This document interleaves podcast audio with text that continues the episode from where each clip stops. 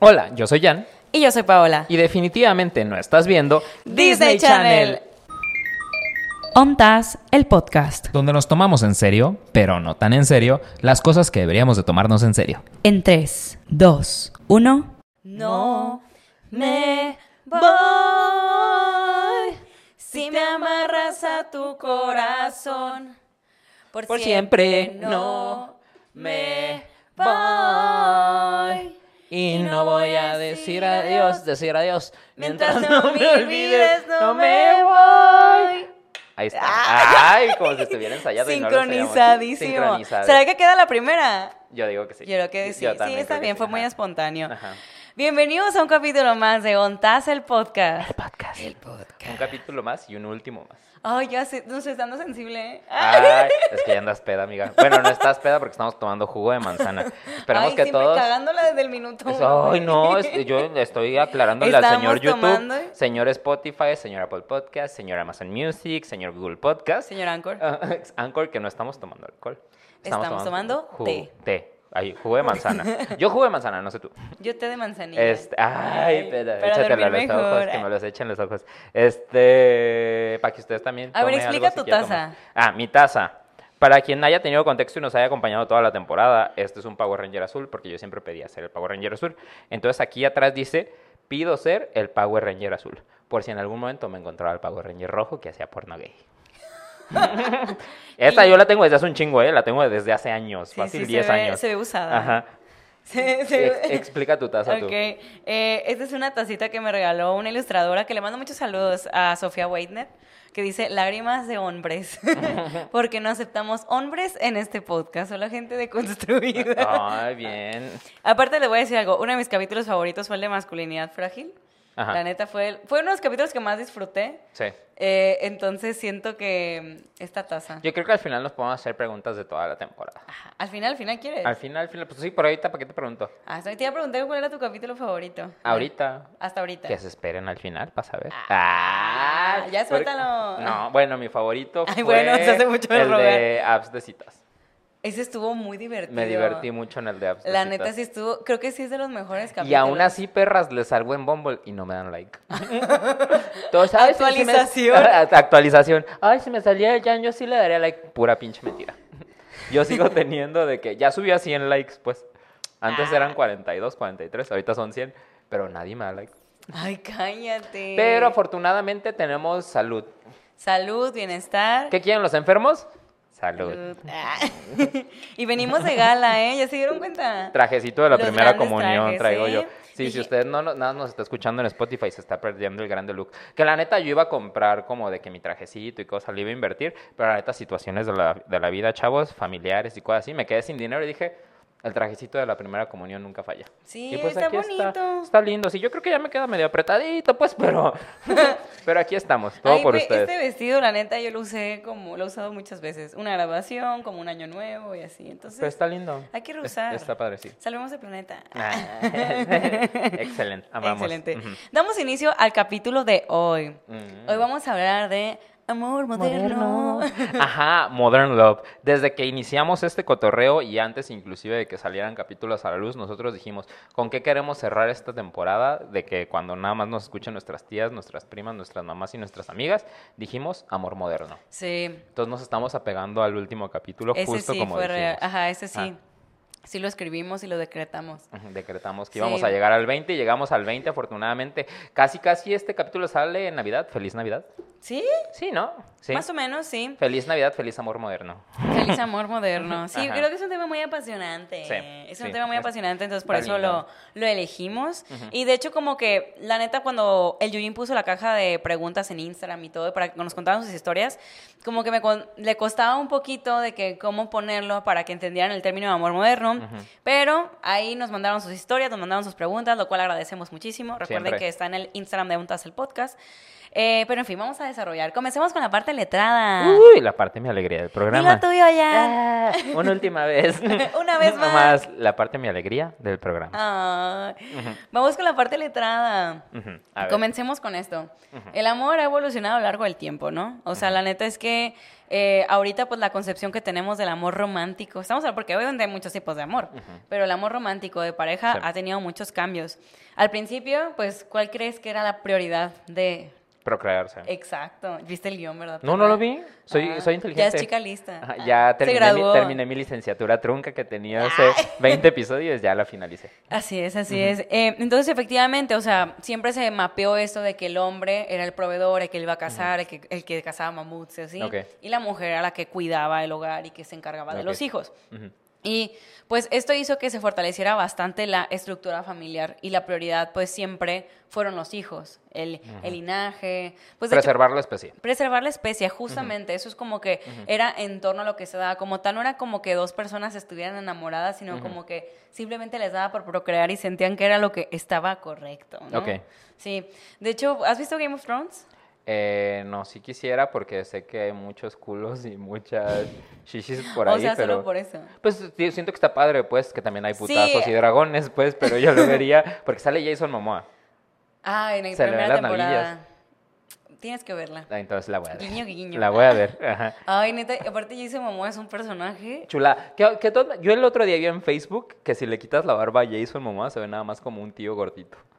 O sea, es no se ve tan guapo sin, sin barba. No sé, porque estaba así como fue hecho por paz. inteligencia Es que la artificial. neta te voy a decir algo. Jason Momoa es todo el concepto de amor. De, todo el concepto de hombre que me gusta. Yo siento que nada más es, Apestoso es lo- no, ah, leñador. sí, cierto.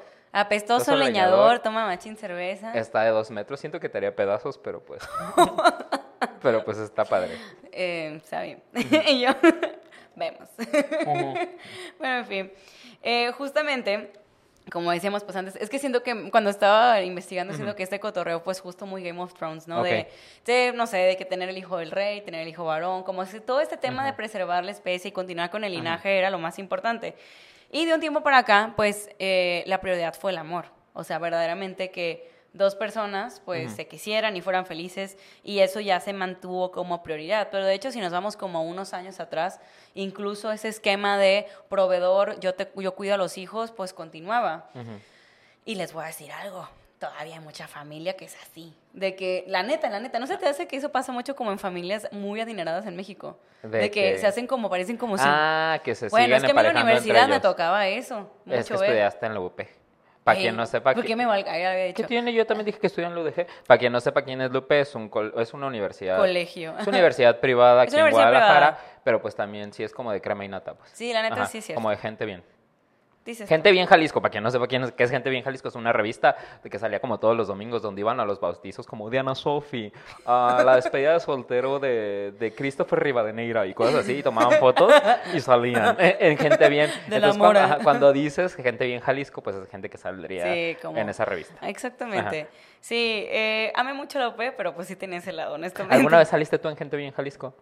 Probablemente por error. Ah. Es más, ¿se acuerdan de la vez que conté la historia que me casi me, se me cayó un ojo en una fiesta? pero Salí me- en Gente bien. Salí en gente bien, güey. ¿Con el ojo hinchado o No, antes, de... Y salí con toda la raza de Mazatlán, güey.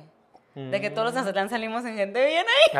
Ay, de guau, coladísimo. Entonces sí era una fiesta fina. Era una fiesta fina. Yo nunca he ido a una fiesta tan fina como para salir en gente bien, pero trabajé arriba de gente bien. Porque ¿En el trabajé en el informador? informador. Sí, Ajá. cierto. Sí, eran muy fresas. Sí, sí, pero bien.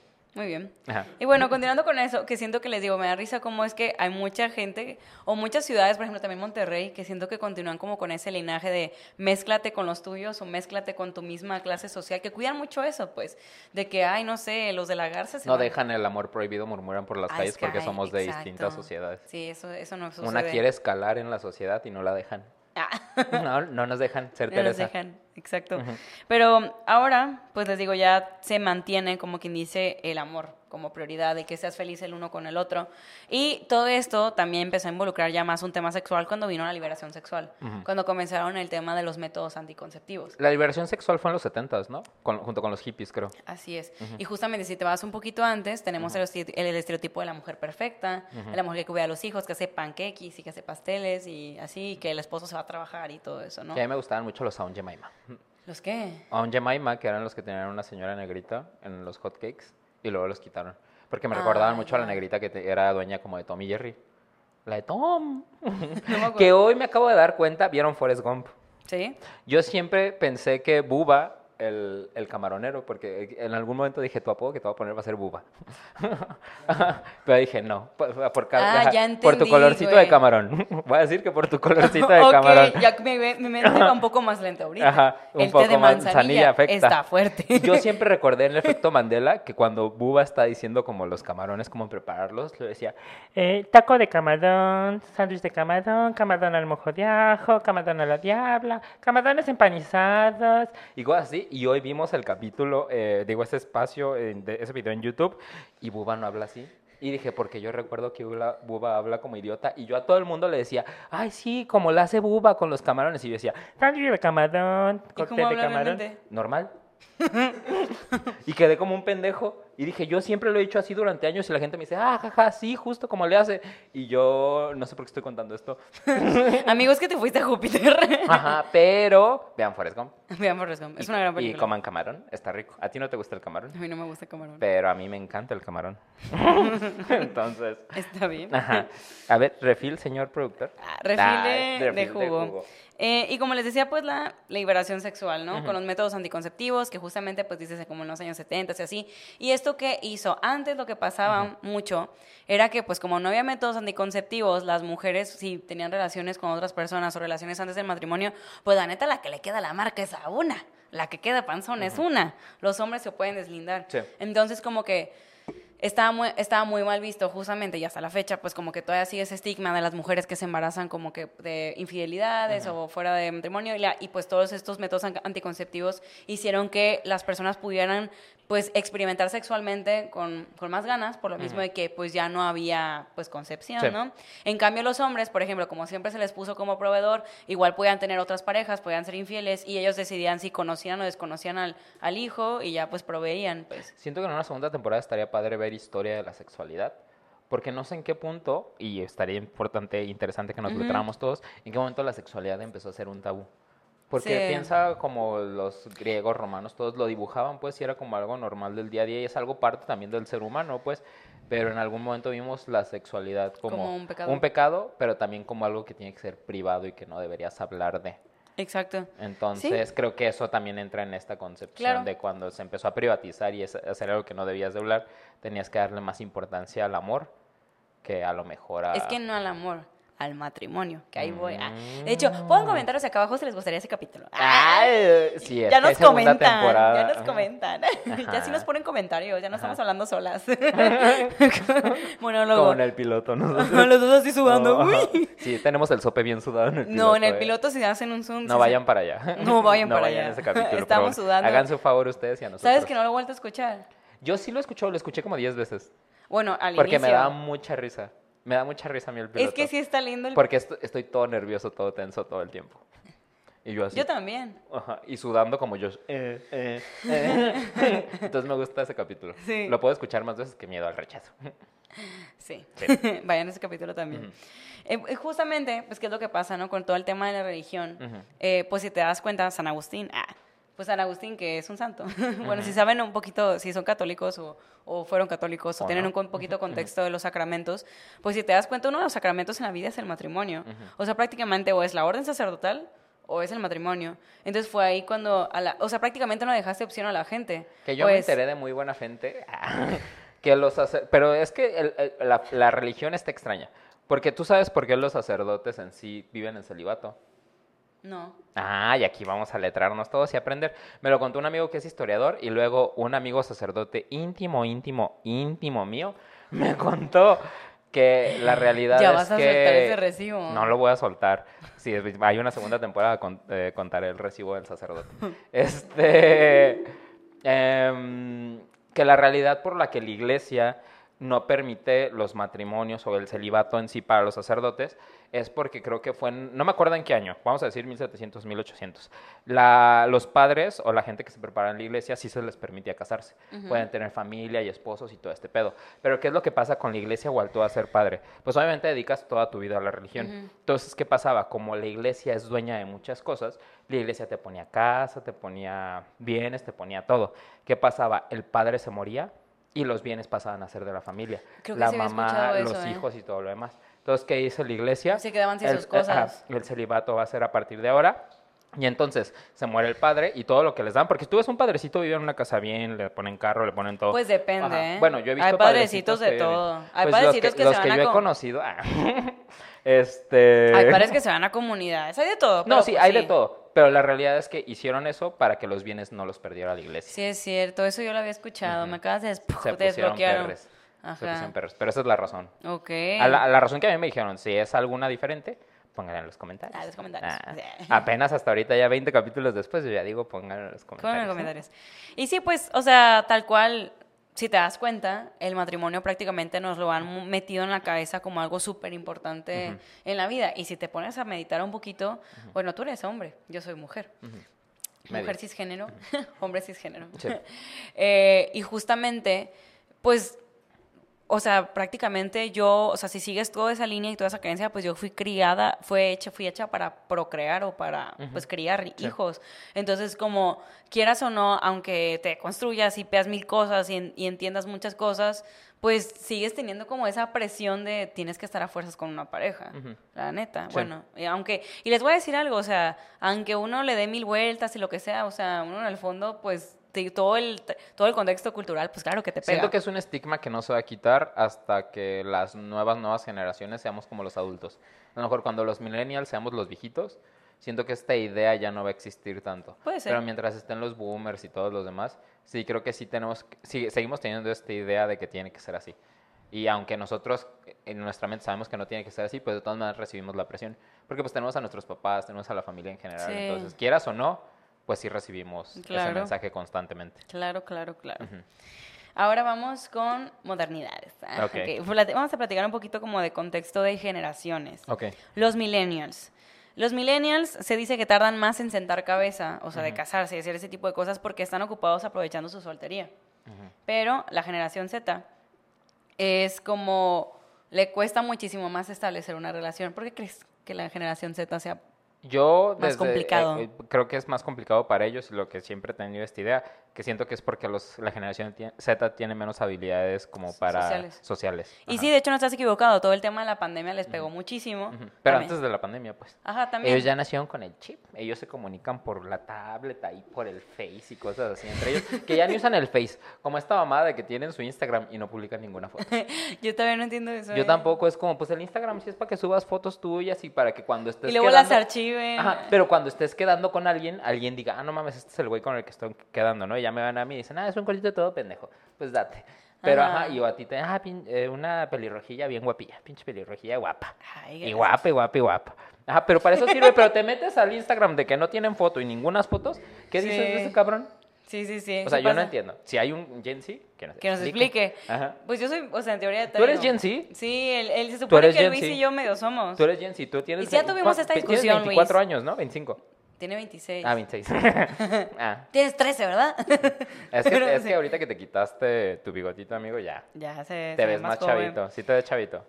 Ajá. Pero también te voy a decir, porque, o sea, sí tienes un punto con eso, pero también la generación Z es muchísimo más introspectivo.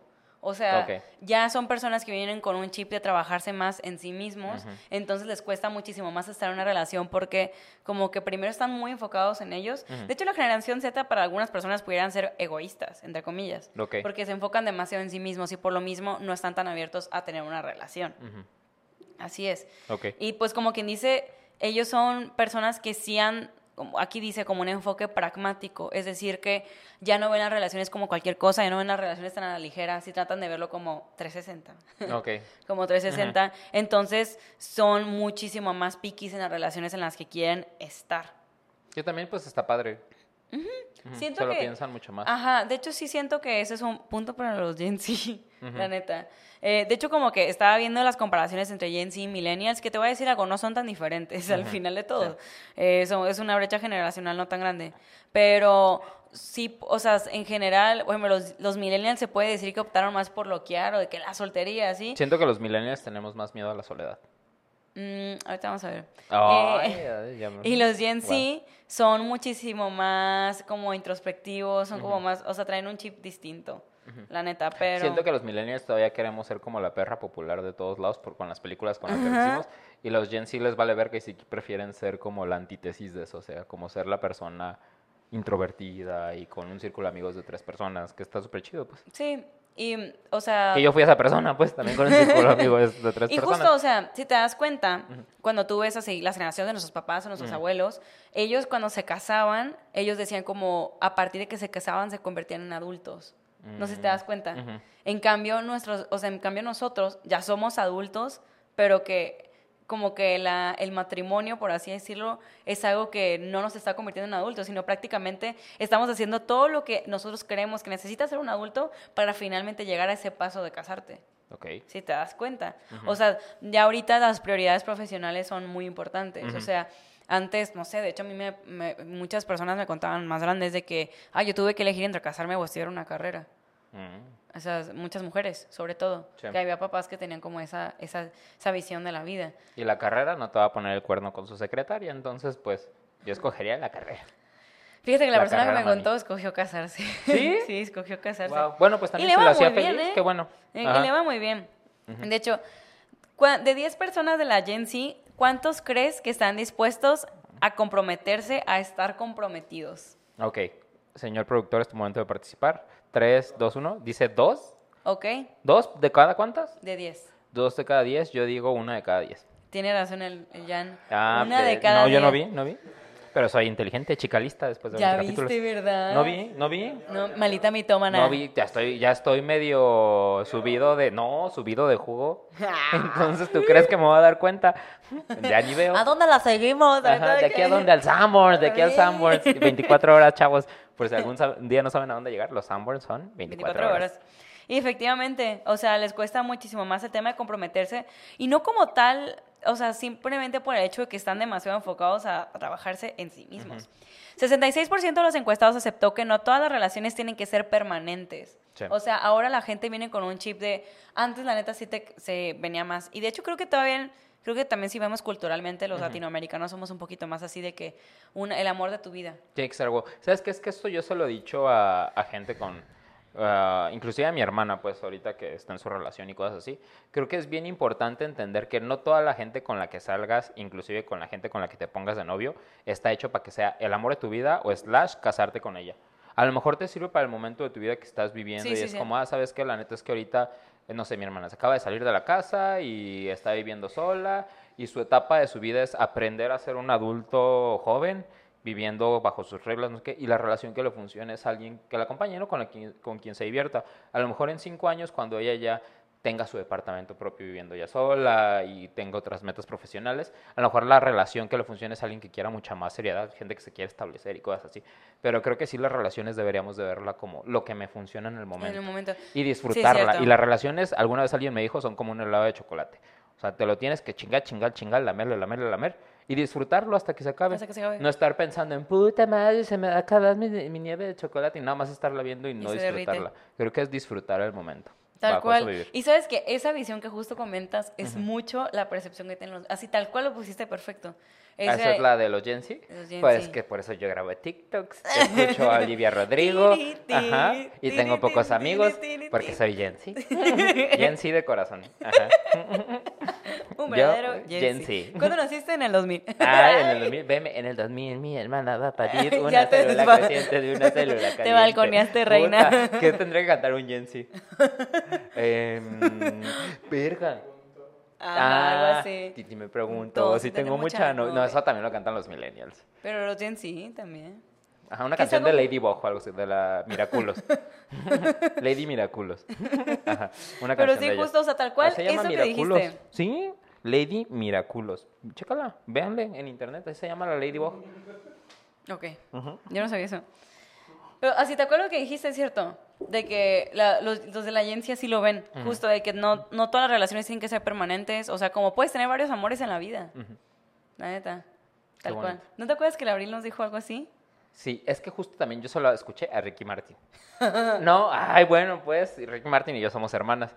Y alguna vez Ricky Martin me preguntó, oye, ¿crees que esta persona creo que había terminado? Sea el amor de tu vida. Y creo que lo que escuché de él era muy sabio. Era como, yo no sé, voy a saber quién es el amor de mi vida hasta el día en que yo me esté muriendo. O sea, cuando me vaya a morir, voy a hacer como recapitulación y voy a decir, ah, esta persona fue el amor de mi vida. Pues es que o el amor de mi vida en cierta etapa de mi vida. Y dije, wow, que era lo mismo que nos decía el abril. Besotototes, te amo. Sí, cierto. Creo que sí puedes tener varios amores Tienes de varios tu amores vida. en tu vida. Porque vives como distintas vidas en tu misma vida. pues. Exactamente. Y un 70% rechazó una relación románti- romántica limitante. Y aquí mi pregunta es, la neta, ¿tú quisieras tener de que muchas parejas? Amigo, esto lo hemos hablado tú y yo y aquí tenemos que soltar los recibos. Fíjate que creo que necesitamos de construirnos más. Porque siempre el Luis y yo, bueno, no voy a poner palabras en tu boca. Yo decía que, fíjate que sí podría con una relación abierta, pero solamente si la abierta soy yo. Si la otra persona no es la que anda de cusca con la otra persona. Pero creo que eso era mucho más ego. O sea, ya que lo pensé, era ego. Es súper egoísta eso. no, no, no, yo lo sé y lo, y lo admito, porque creo que yo sería celoso, pero eso no tengo novio. Pero, este, si pudiera con una relación abierta, ahorita, ahorita, ahorita, ahorita, yo te podría decir que no. Porque bajo este, a lo mejor, precepto que yo ya tengo del amor romántico y de creer que mi vida es un chick flick, yo sí me enamoro y me apendejo. O sea, todo el mundo me ha dicho que es bien fácil, así como ya 20 capítulos se han enterado, también amigo, este, güey, ¿por qué no era mucho más fácil que si no cochabas con tu novio, pues le hubieras puesto el cuerno o algo así? Es como, es que ese es mi pedo, yo enamorada. Si- Siento que soltera, sí soy como, de que caiga, ¿no? ¿De aquí a dónde? Eh, soy del pueblo, Ajá, soy del pueblo, pero yo enamorada. Propiedad municipal. Ajá, yo enamorada solamente tengo ojos para la persona. Sí, es cierto. Cuando te enamoras, te enculas para mí es, ajá, me bien enculo, es la persona más guapa para Nunca mí, se me olvida una vez que íbamos en el carro y te dije, oye, ¿y te, ve- te casarías con esta persona? Con el Jake, pues. ajá. Sí, yo no lo quería decir, pero está bien. Y te brillaron los ojos y te pusiste tan nervioso y dije, wow, nunca te había visto así. Y yo ya te estaba diciendo, yo quiero hacer un flash mob y no sé qué. y tal.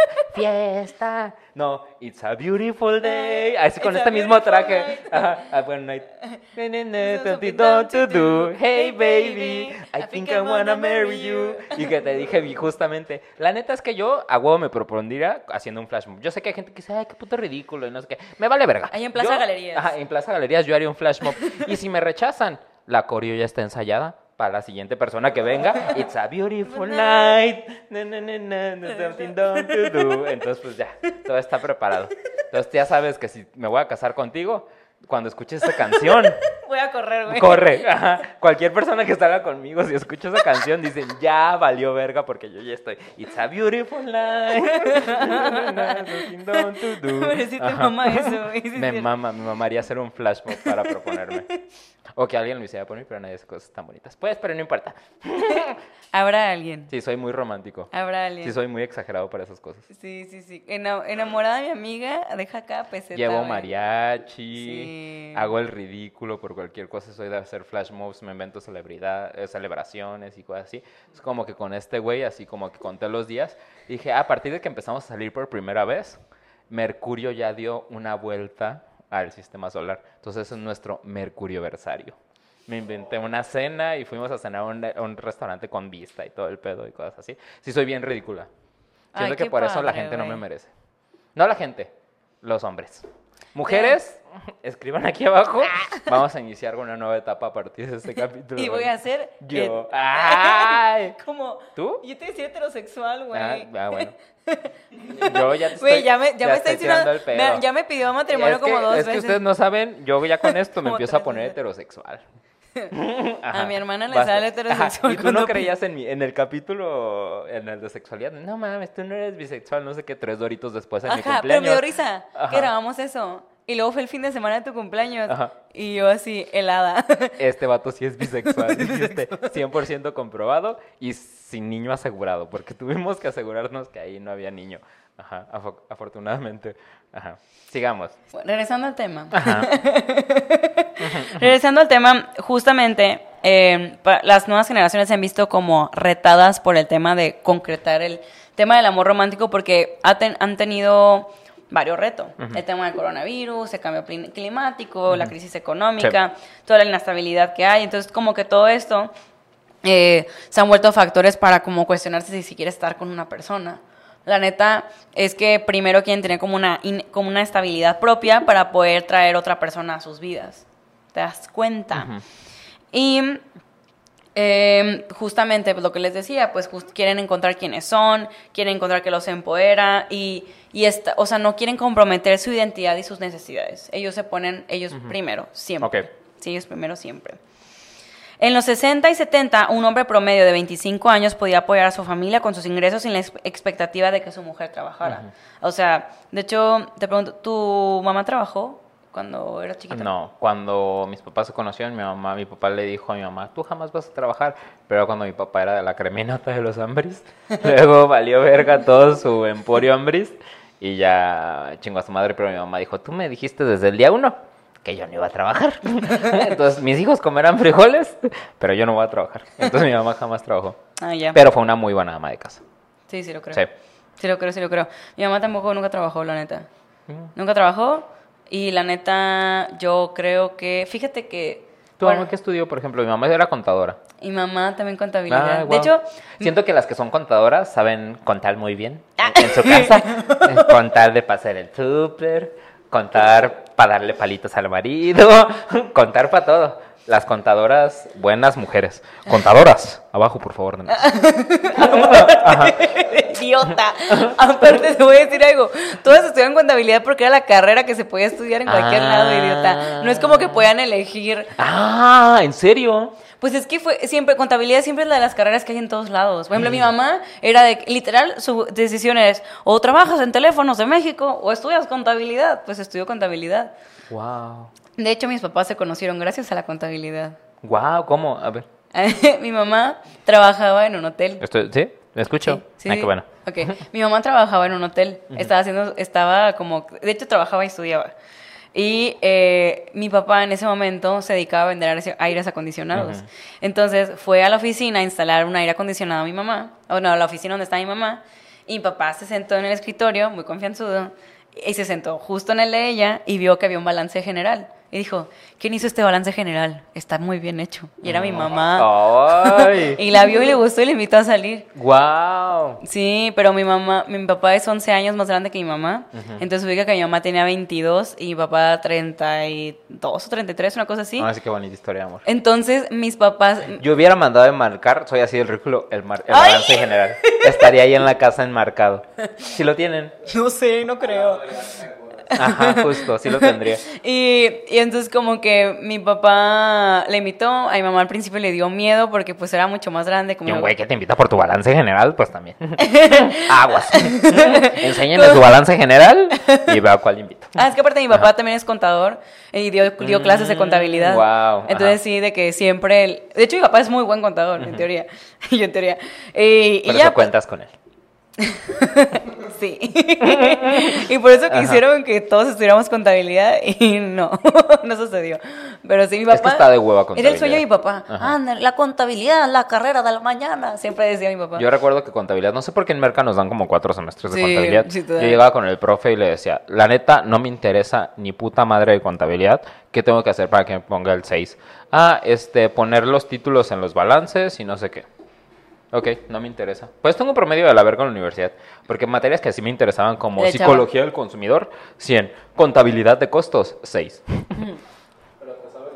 Me pero me sale la historia de la Ay, contabilidad. sí, siempre que hacemos prueba de sonido cuentan la historia de la Luca contabilidad. Pacioli, padre de la contabilidad. Corría el tiempo en un pueblo de Italia. Ay, yo no, no me voy a poner a contar la historia porque con eso hago prueba de sonido. Pero qué bonita historia. Sí, sí, Wow, sí. está y linda. ya después mi mamá, te digo, como que le invitó a salir. Mi mamá dejó plantado a mi papá porque le dio miedo. Pues sí. Y luego, sí, porque le dio como cosa ir, porque era más grande. Y luego se puso Mazatlán, es un pueblo. Bueno, no es tan grande, pues. Entonces se llegaron a No, topar. pero también antes supongo que era más chico, pues. Ajá, se llegaron a topar otra vez y como que mi mamá ya le dio como, ay, ¿por qué no salí? Entonces empezaron a salir y ya.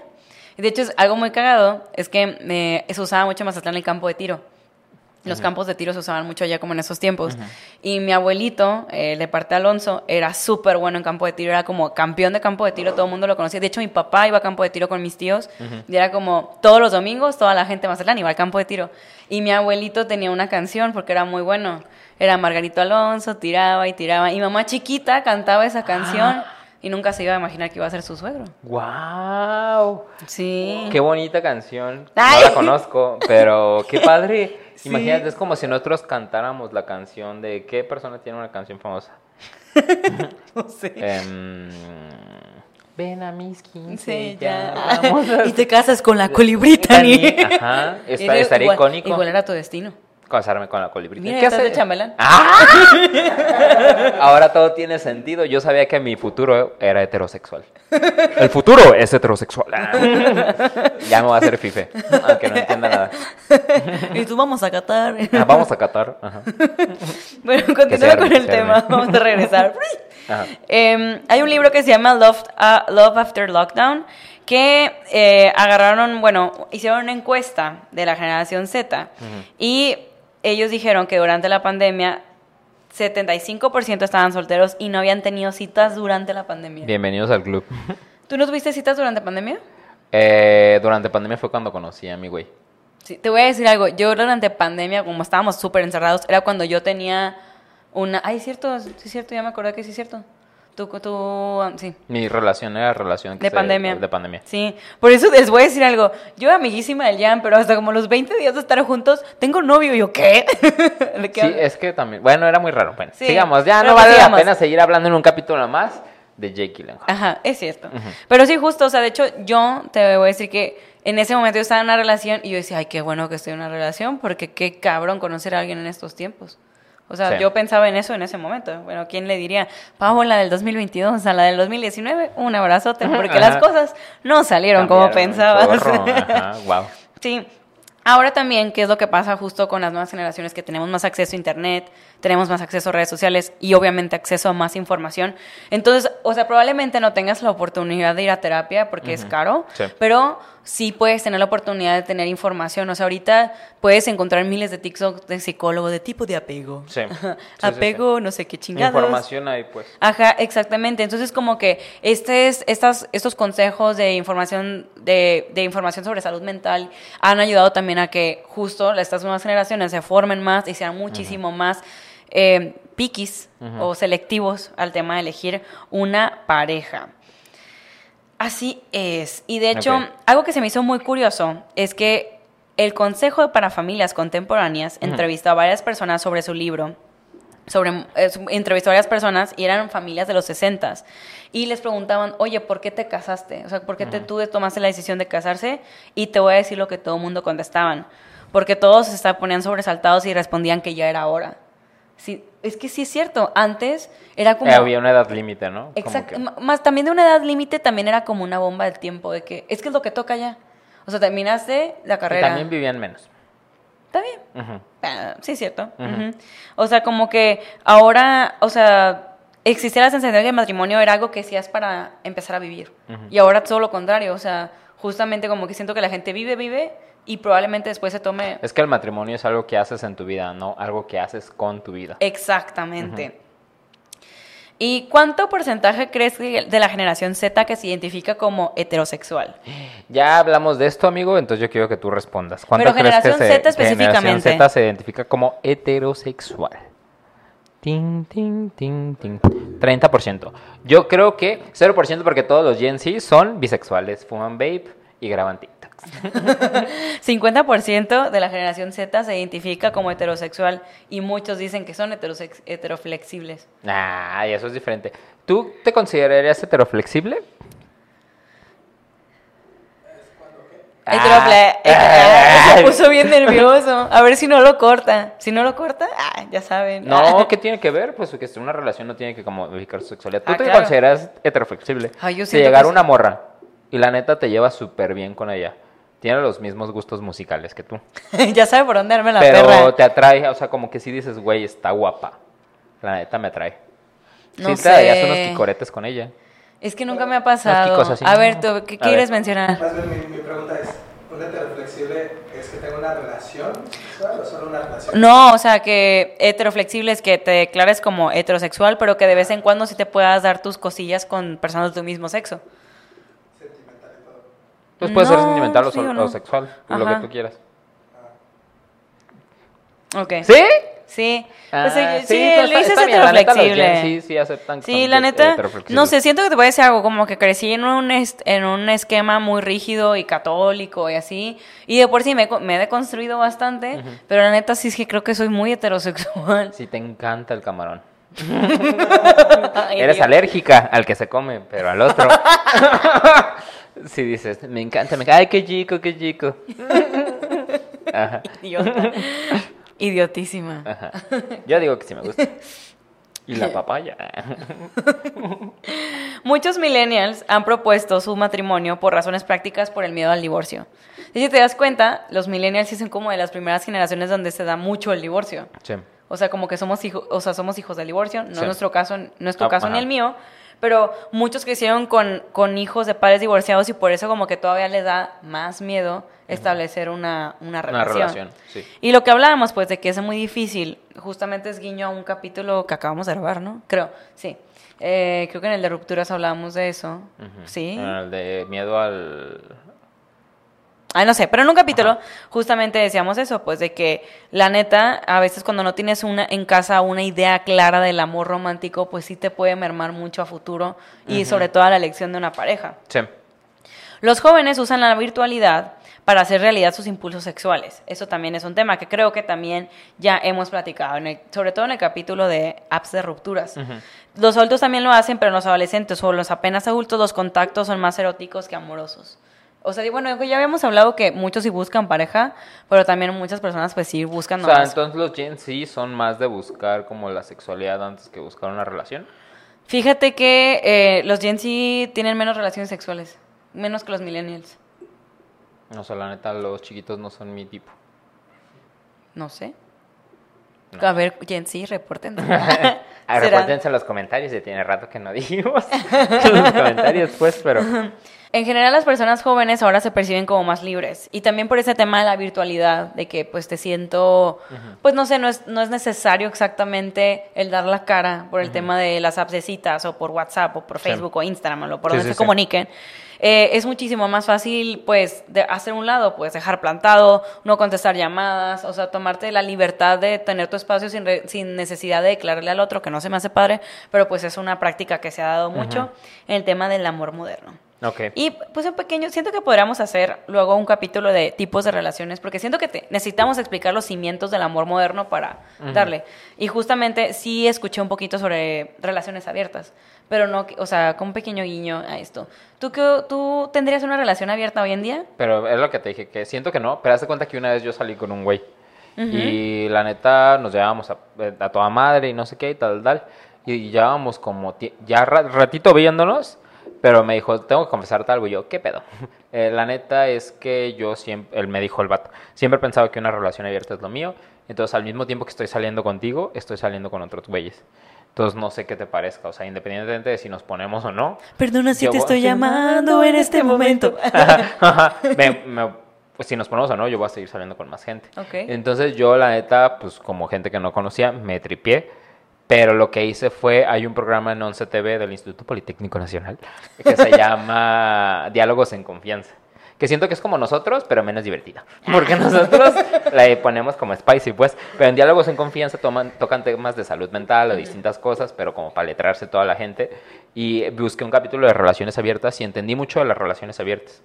Lo entendí, pero nuevamente yo en este punto de mi vida y en ese punto que yo estaba con el güey, eh, yo la neta no busco una Relación relación, abierta. abierta. No por, por- a lo mejor por cosas que tengo que aprender o desaprender, pero no sé. Siento que por la manera en la que soy de entregado y como tengo esta idea del amor romántico que a lo mejor tengo que desaprender, o no sé, si yo estoy cómodo con ella, buscar a otra persona que también esté cómoda con mi misma idea y percepción del amor. Es que no siento que lo tengas que desaprender. Simplemente, pues es que hay muchos tipos de amor y alguien va a estar en sintonía contigo en algún momento. No tienes por qué forzarte a dejar de ser romántico. Honestamente. Pero sí, justamente. eh, es que es muy curioso, porque Sí. pues leí varias fuentes, ¿no? Sobre el tema de las relaciones abiertas. Sí. Y justamente sí se decía como que hay ciertas, o sea, como que los libros dicen, bueno, prácticamente los artículos dicen que, que sí, obviamente ya hay más apertura, que a las relaciones abiertas que antes, antes era súper mal visto, ahorita pues todavía sigue siendo un poco, sí, sí, O sea, si a ti te proponen una relación abierta, no, ¿podrías? no puedo. Tú si te proponen una relación abierta, No ¿podrías? puedo. Tú acuérdate que dijimos que tú sí podrías, pero que la otra persona no, no estuviera bien abierta a la relación. No, es que te voy a decir Eso, algo. eso es egoísmo. Te voy a ser Sí. muy honesta. Simplemente cuando, simplemente cuando estoy hablando con una persona que me gusta mucho. Dejas de hablar con los demás güeyes de Bumble. Porque me... Te conozco, Ya hermana. sé, porque neta cuando alguien me gusta, es de que, para empezar, no tengo energía, me da hueva hablar con otras personas ya. Sí, yo también soy así. Me, como que me, me digo, ¿para Es qué? que sí somos muy GG, hermana. Vean, a él no le gustas tanto, identifíquense con un personaje. Nosotros somos GG. Sí, somos. Estamos Ento- o sea, busque ni busque siquiera, amor. de que, y a veces de que justo me acuerdo de que Paola, no seas tonta, sigue hablando Sí. con otras personas, pero mi corazón no puede, de que, o sea, yo doy fidelidad no, no, no pedida desde Ajá, el minuto ah, siento que a mí me uno. gusta si yo ya te veo con Wouldn't it be nice then, together, na, Somos así. Y Y, de repente te mandan a la verga y es como de, bueno. Y de hecho te voy a decir algo, o sea, justamente cuando, cuando yo estuve en una relación y a veces me dicen, Paola, ¿por qué duraste tanto? Pero neta, durante ese lapso yo no tenía ojos para, Para nadie, nadie más. más. Literal, ni siquiera se me antojaba Sí, besar a un güey. acuérdate que una vez fuimos al Génesis cuando... Siempre tengo que fingir que soy heterosexual cuando salgo de fiesta con la Paola Alonso, pues. Pero eh, que estábamos en el Génesis y estábamos baile y baile y no sé qué, y que se acercó un chavo. Y tú te ponías tensa cuando se te acercaban como vatos. Sí. Y luego como... No le interesa, carnal, que siempre soy yo como... Sacando mi lado heterosexual. Y luego te dijo, ay, no, soy hermana. Y luego ya te sentiste te- en confianza. ¡Ay! Ajá. Pero sí siento... Pero porque te estabas en una relación. Sí. Pues entonces cuando se te acercaba alguien estando de fiesta, sí eras como, no tengo ojos para ti, güey. O sea, no, neta. aléjate de mí. Exacto, o sea, yo lo doy todo. Entonces digo, no podría con una relación abierta. O sea, ni siquiera creo que mis sentimientos están construidos para eso. Igual otra- otras personas sí. Pero los míos no. Y te voy a decir algo. Cuando ya empecé, como que justamente cuando mi, empecé a tener deficiencias en mi relación, fue cuando dije, ¿qué pedo? ¿Por qué me estoy fijando ya en otras personas? O sea, porque ya tengo ojos para más personas Me cuando. empezaste a ver a mí y dijiste, qué chico, qué chico. Cállate. Tú eres mi hermana. Ajá, ya sé.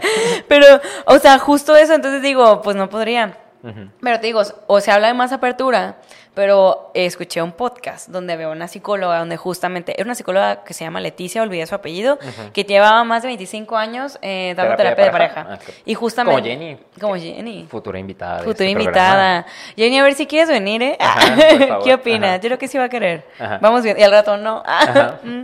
Este, esta es mi tarifa, yo. Todavía nos alcanza.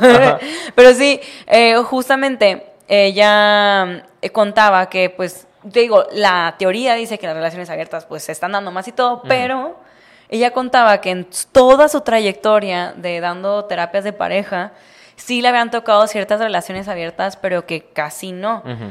Y que las veces que le había tocado, solamente le había tocado conocer un hombre y a una mujer que verdaderamente pudieran llevar la relación, en- de, la relación abierta sanamente. ¿Sabes qué? Es que yo a las relaciones abiertas que he conocido sí siento que siempre es más una persona la que quiere que la otra. Y el otro Desde accede, mi percepción. y el otro no accede que- porque está bien ajá, porque enculado, está enculado. porque le da miedo perder a la otra persona Sí. y accede. Te voy a decir Y es algo. lo que yo he visto, no digo que todas De hecho, así, en pues. relaciones gays yo lo he visto demasiado. Demasiado, Es sí, donde es yo más he visto relaciones abiertas. Es donde más. Y hay unos que tienen acuerdos de que tú me cuentas con quién y yo con quién y así.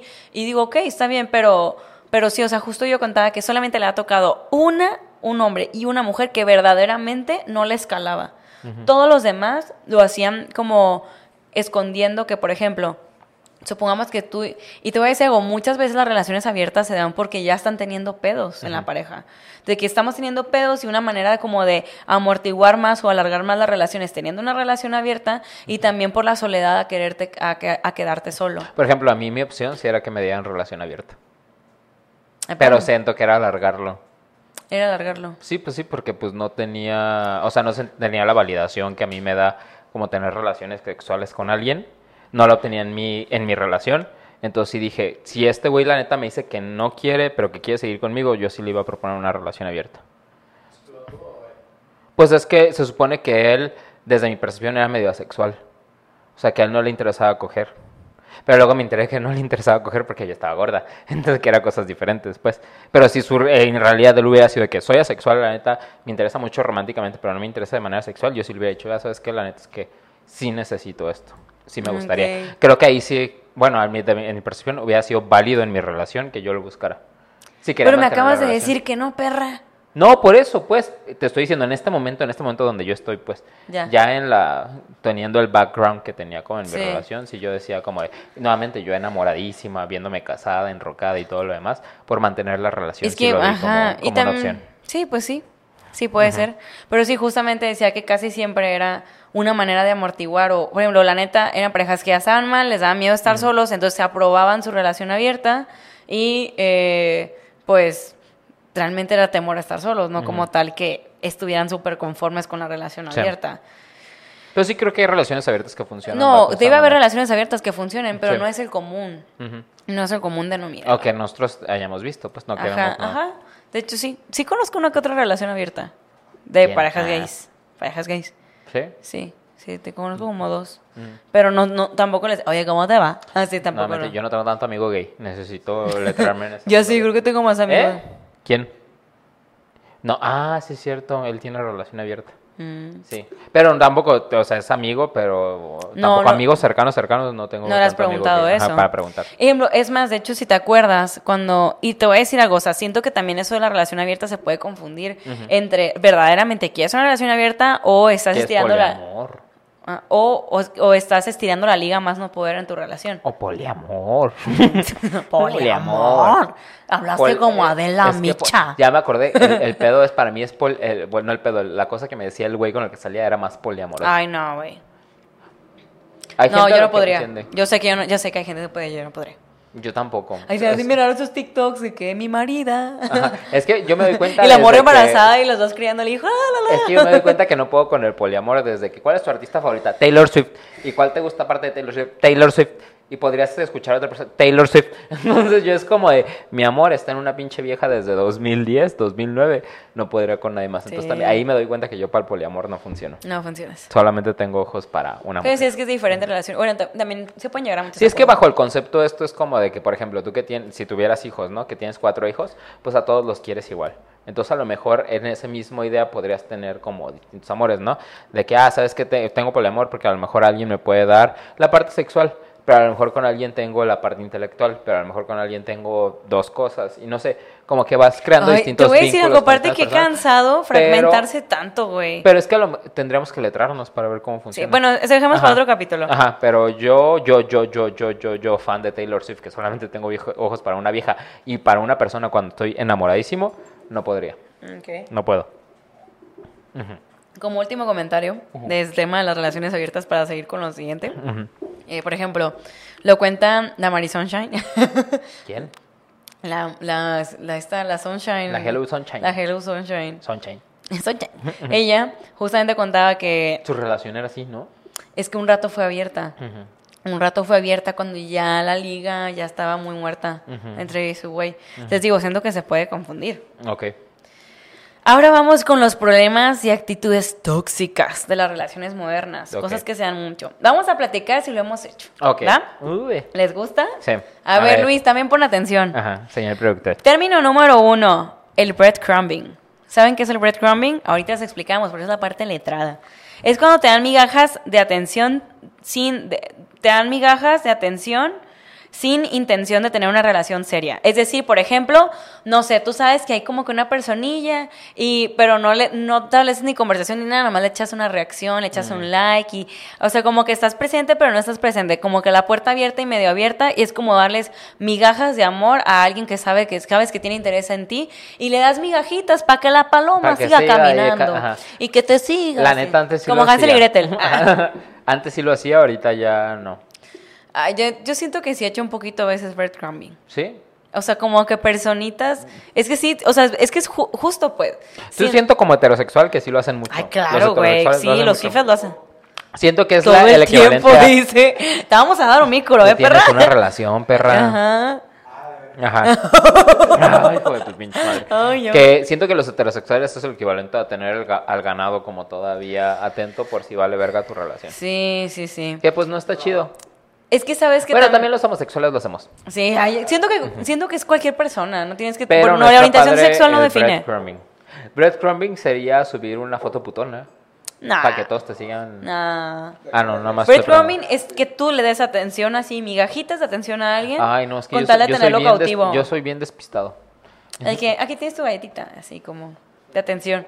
La verdad, y- Pero es que yo soy bien despistado y aunque me gustes o no me gustes, yo le reacciono a la gente. O sea, si le doy like y cosas así. Y si comento cosas como si fuéramos íntimos Pero amigos. el Ay, qué padrísimo. No sé pero qué, el como si me breadcrumbing- conocieras. Y la neta no me conoces. pero el Entonces es breadcrumbing como- es con intención A. Ah, Entonces, si era estúpida, me quita el breadcrumbing. ¿Qué onda? ¿Qué haces? Ajá, o No, sea, yo no pongo qué onda, qué haces. Solamente, por ejemplo, en Instagram sí veo muchas historias y de repente sí es como que comento cosas. Pero sin esa intención, pues solamente porque me gusta responderle a la gente. Sí. Igual que en TikTok, que me gusta dejar comentarios. Pero eso es Sí, te lo juro. diferente. Eso es diferente. Como el, del- el el del niño que bailó la de YMCA de los Minions. Para, para, Toñito, Nino. Este, me gusta mucho ese video y mi comentario tuvo como un chingo de likes. Pues, pero es porque genuinamente me meto a TikTok y digo, güey, me Pero gusta eso no es comentarios. güey. Ah, Breadcrumbing es alguien que sabes que, que, que te, o sea, que te quiere y que, te, y que está interesado en ti y tú para no perderlo le das migajas de atención. eso está muy mierda.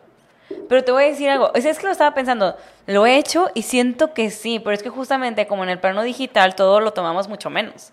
Mm. O sea, una cosa fuera, por ejemplo, breadcrumbing a 100 personas sería como, ahí te, entonces saludo y te doy un beso un poquito más intenso que a los demás. Te agarró el Como- huevillo así. Ah, Cállate. ¿Cómo te llamas? Pero en redes sociales de que un likecito o así. Un like es breadcrumbing. Es que depende con qué intención lo hagas. Y Ay, también- no mames, no puedes ponerle una intención un like. Pero, Como, o sea, también- Uy, lujurioso. Ay, no me interesa. Pero también. Ay, es un like. Pero es que depende la persona y el contexto. Igual, o sea, si le contestas, eh, o- es que no te digo que sea solo un like, pero siento que. Siento que un- es distinto un like a que le ponga una reacción de llamita o que le Ah, ponga rico- claro. Qué rico, te ves sin poner como una intención de la neta seguir como con esa conversación. Claro, o sea, clarísimo. Sí, sí, sí. Ok. Sí, sí, sí. Ujú. Ahora, segundo término es el hovering. Ojo, sí creo What que se fuck is ¿Sí se lee, sí se lee así? ¿Hovering? Hu- O pues, hoovering. que es hoovering, ¿no? ¿Es Porque hoovering? tiene un doble O. Ok, Eso hoovering. aprendí en el mundo inglés de Disney. Hu- Hoopering. Ajá. Reaparecer en fechas especiales para volver a tener atención. Por ejemplo, no sé. Oye, Luis me da risa. Es que Luis sí es, to- es, sí eres todo un fuckboy, amigo. Antes. Una toda una tóxica. Era Sigue siendo. Maldito, me rompiste el corazón, maldito. Dito, me rompiste el corazón. Y no me puse triste, solo me puse Más buena, más chula, más buena. Saludos a Raquel. El pelo, las, uñas. Saludos a Raquel y a Yari. Mejía. y ese, ¿qué pasa? Por ejemplo, viene San Valentín, como que te sientes medio solito, si te vas a la, a la vieja confiable, a la persona que sí te da atención y, ay, te anda hablando y te anda tirando el pedo. Pasa mucho. Ok. La si- Hoovering. Uy, hermano, este A ver, siguiente término, el benching. benching. Es What cuando ya benching? están buscando otras parejas, pero te mantienen como opción por si se sienten solos, güey. Es la banca. Ay, pues es que este término yo sí te lo he dicho. Ya sé yo. que mal- siempre tienes que tener a alguien como jugando, pero sí tienes que tener a gente en la banca. es- Y es- bueno, está. solteros vale, vale, me vale verga. Solteros, sí creo que sí tienes que tener a gente en la banca. Él toda la vida me ha dicho eso. Sí, pues sí, está bien. Imagínate, es como con todos tus pendejos con los que has salido. Y de que, ay, vamos a vernos el jueves. Y te dice, manda, eh, te manda a la verga. Digo, pues ahí tienes gente en la banca que sí va a querer, nena, llevarte el jueves al cine, a tal lado y no sé qué. Porque estamos solteros y no hay ningún pedo. Ya si estuvieras en una relación y la neta sí sigues teniendo a gente en la banca por si vale verga tu relación. Eso sí ahí está sí se me hace más mierda. Pues. Sí, sí, sí.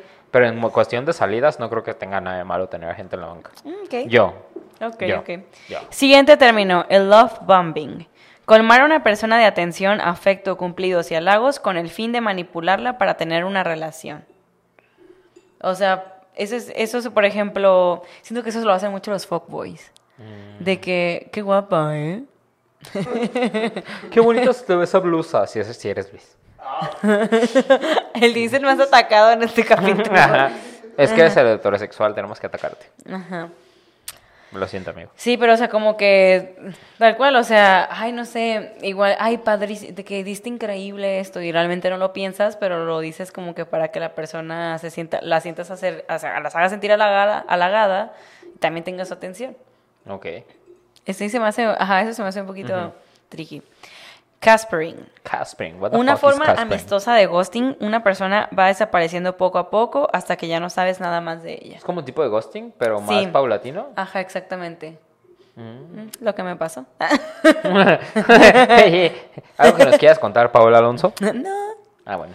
No exactamente, no es tan relevante. Nunca había escuchado el Caspering, pero, Yo tampoco. pero es de Casper, del fantasma. Sí, Ah, qué sí. bonita, me, Qué me bu- cae muy bien.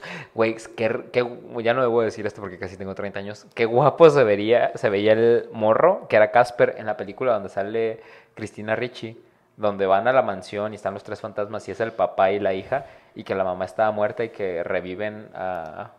eh, hacen una fiesta los niños ahí en, la, en, en- en Casper y reviven al Casper y el Casper es como un niño de los 90, así como con su pelo güerito y cosas así, guapísimo el Yo Casper. nunca- ¿sabes que no me acuerdo? ¿Nunca viste esa película de Sí, Casper? sí la vi, pues, pero hace un chingo Hay no como la tres veo. películas de Casper nada más. La de Wendy, la de cuando sale con un niño y esa donde sale Cristina Ricci, que es como la mejor. La tenía que ver porque hace un chingo no bueno, la veo. pues ese niño está guapito. Ok. Siguiente término, cricketing. Cricketing. Es dejar en visto is a alguien por cricketing? mucho tiempo. Me ha pasado también. Ay, Y siento lo he que- hecho siento también. que a todo le ponemos término, pues. Ajá. Pero es que también dejar en visto, por ejemplo, a nosotros, bueno, no es cierto, ahorita me lo acaban de hacer, este, pero dejar en visto a nosotros es porque la neta yo sí, por ejemplo, esta semana que es como de entrega de números finales de todo el año de, de- del departamento y cosas así, tengo tiempo para venir a grabar, para hacer las cosas del trabajo, para ver Chucky y dormir. Es para lo único porque, para lo que tengo tiempo, entonces no sé. No sé si a todo le queremos poner nombre, pues, pero pues, Pues está bien. sí. Ajá. Pues que también siento que es como con qué intención lo, lo haces, ¿sabes? Hay gente que decides ignorar. O hay gente que de- verdaderamente se te va el pedo. Como le digo, lo que me pasó. A mí si me escriben por Instagram sí se me va el pedo. Porque siento que en WhatsApp, No, a mí también se me va el pedo bien en cabrón. WhatsApp yo sí tengo Pero una, hay gente una que regla dice, "Te voy a ignorar", Una vez a la semana sí en WhatsApp todo lo que no he contestado sí lo contesto. Apago el wifi y lo prendo y ya contesto, ¿no? Y ya te vuelvo a contestar la siguiente semana. Pero en Instagram es más complicado para mí. Porque como están to- todos los mensajes y no puedo contestar sin, sin wifi, sí se me hace un pedo. Pero yo no lo diría, es Casper. Digo, ¿cómo? Sí, Casper. No, No, cricketing, cricketing, que es como- ajá. ajá. Ahora vamos con el siguiente término, cushioning. Cushion. Cuando Cushion. tienes miedo de que una relación se termine, comienzas a buscar opciones para amortiguar esa ruptura. Como hablar con tu ex o buscar a alguien más. Un chingo de gente hace eso. ¿Por qué te ríes, Luis? Cuéntanos Eh, algo- alguna anécdota que quieras compartir con los radioescuchas. ¿Quieres, ¿Quieres algo? ¿Quieres venir aquí al micro? Ajá. Te puedo- Tú, tú necesitas el micro, mami. Necesitas la cámara. Yo la he tenido durante 20 episodios. Pero tú, tú la necesitas. Es una, un guiño a Deseos. Guiño Fab. de Self-Up. Ah, de la más draga, eso dijo. Ajá, Más o menos. Ajá. Ya no va a decir nada. Ajá. Siguiente término. Ay, esto está más difícil de leer. Fox buying. Fingir en redes sociales que tienes una pareja. Eso se Qué me hace güey. Ajá. ¿Cómo finges en redes sociales De que tienes una que pareja? tomándote fotos de que así. Si ni teniendo pareja podías fingir, podía fingir que tenía pareja porque no podía subir fotos porque era de closet. Ahora, ¿cómo voy a fingir que tengo una pareja? Ahorita vamos con eso. Eso, alguna vez, sí, a lo mejor esa gente que sube la- como las manos así, pero eres tú mismo con tus manos entrelazadas. Pero digo, ¿cómo te tomas la foto si tú estás entrelazando las Pues alguien me manos? la toma. Ajá. Mm, Siguiente. Está raro. Flexting. Presumir en redes sociales para impresionar a tu crush antes de conocerle en la vida real. Siento que todos hacemos eso, güey. Pues O sea, por ejemplo, la neta, la neta, a mí me ha pasado cuando alguien como que me está gustando. empiezas a subir más cosas a Instagram. Sí, claro. Si eres esa clase de perra. no, tú no? me lo enseñaste. Pero es que yo subo una vez cada 15 días, cada 7 días, pues, a mi feed.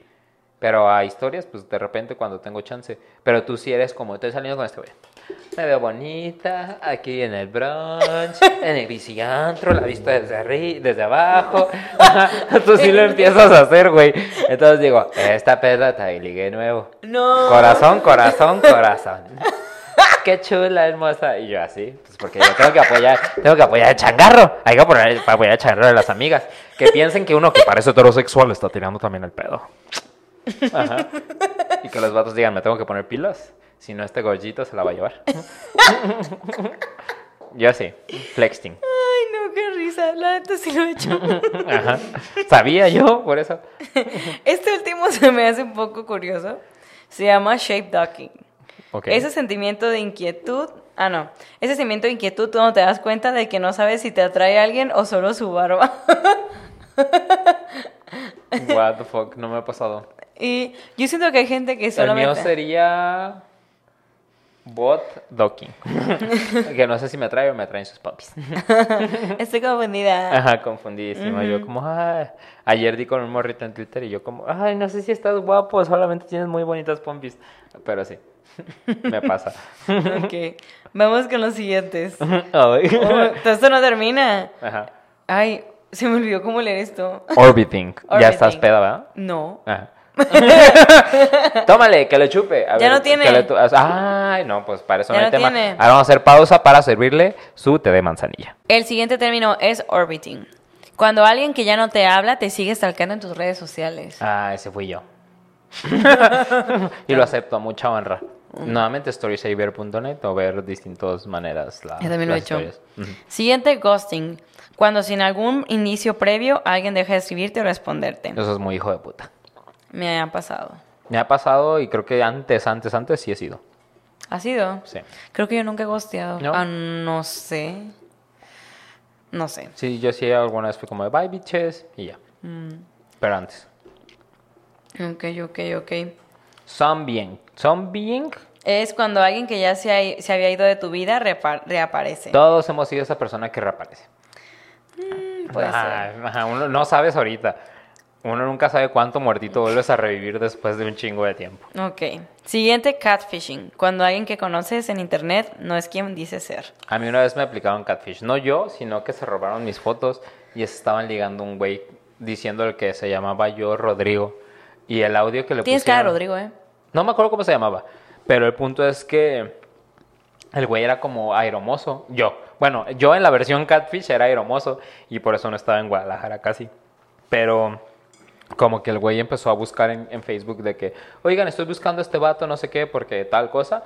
Y un amigo me mandó las capturas, oye, te están buscando porque dicen que eres esta persona. Y hasta me mandó los audios con los que hablaba el otro vato. Y no es como que yo tenga la cara más masculina y la voz más masculina de todo el mundo, pero el vato se hablaba como, y no olvides hacer mi cambio y no sé qué. Y yo dije, güey, mi cara no da para esa voz. Por mucho... Hablaría así. Hablaría así, ¡Qué hombre! ¿Qué onda? ¿Cómo estamos? Ajá. Pero sí, algunos le hicieron catfish a la gente con isotos. No. Creo que en este punto tal vez a alguien ya también le hagan Yo también catfish creo con que... isotos. Sí, yo creo que sí. Sí, ¿cuánta gente crees que le hagan catfish con tus fotos? Deposita, me ayuda. Igual con tus mis fotos. nudes. Y ahí hayan dos. Ay. Ayúdame, deposítame. Sí, igual con mis nudes creo que podrían hacerlo. Por ahí deben de estar corriendo en internet por si alguien las ha visto. Ahora, último, antes de pasar a la parte del cotorreo, este es un artículo que dice ¿Por qué te casarás con la persona equivocada? Basada en el texto, en el texto de Align the Bottom. A ver, ¿por qué? No existe el perfect match. Nos enamoramos de la idealización del otro pensando que durará para siempre. Pero cuando nos damos cuenta que en realidad buscábamos otra cosa, las cosas terminan por no funcionar. Necesitamos ser realistas y un poco pesimistas. Aceptar que no existe nadie perfecto que pueda llenar tus expectativas.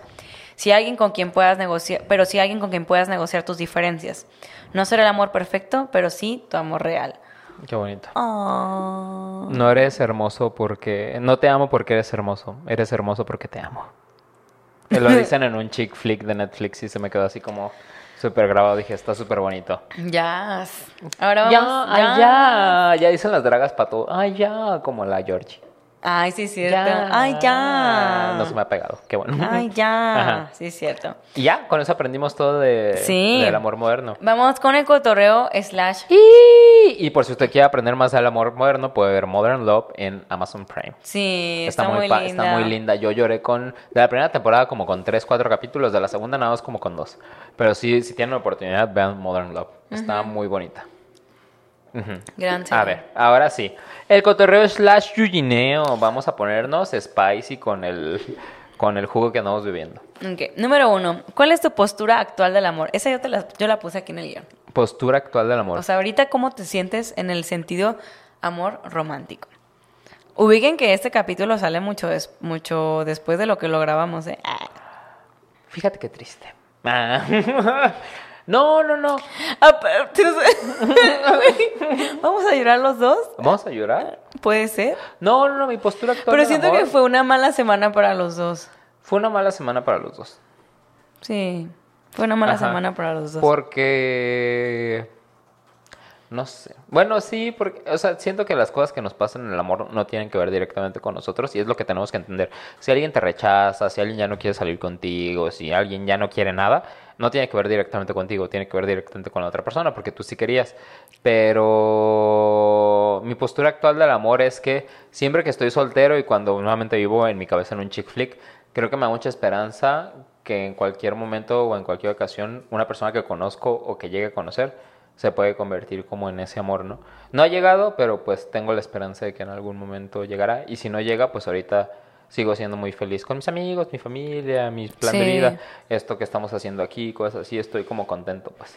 Pero de repente sí me llega porque yo soy muy fan de de las películas de amor. Y películas de amor de Navidad me pegan mucho más. Entonces me gusta mucho ver en Netflix Dash y Lily cuando es Navidad. Es una serie, ¿sí la has visto? ¿No? Es una serie de dos morritos que se conocen porque la morra hace como un libro y lo lleva a una librería y le pone al pis- pistas al güey de cómo, cómo, cómo cumplir ciertas cosas, como si fuera un rally, para irle dando pistas de cómo me llamo, que, quién soy, no sé qué tal, tal. Y se me hace súper bonita esa historia de amor. Y en la- eh, ahí en esa misma serie es como, es que todos en, en Navidad a lo mejor está bonito que puedan tener a alguien, ¿no? Con quien compartir esa fecha. Sí. Y siempre me va para abajo, pues. esa- Siempre, esa serie. siempre siento que diciembre es un mes difícil. Es que es un mes siento que lleno de amor. Sí, es un mes, es un mes lleno de amor, es un mes lle- lleno Más de... que el 14 de febrero. El 14 de febrero me da igual. Sí, a mí también, Pero, fíjate. pero diciembre sí me pega mucho. Agradecido que tengo a mi familia, tengo a mis amigos, tengo muchas cosas que hacer. Pero sí también de repente digo, güey, como que estaría bonito, pues. Tener a alguien, Sí, alguien que también me quiera en su vida. sí, la neta sí. Ajá. O sea, Ay, qué triste sonó eso. No, no, pues es que está bien y te voy a decir algo.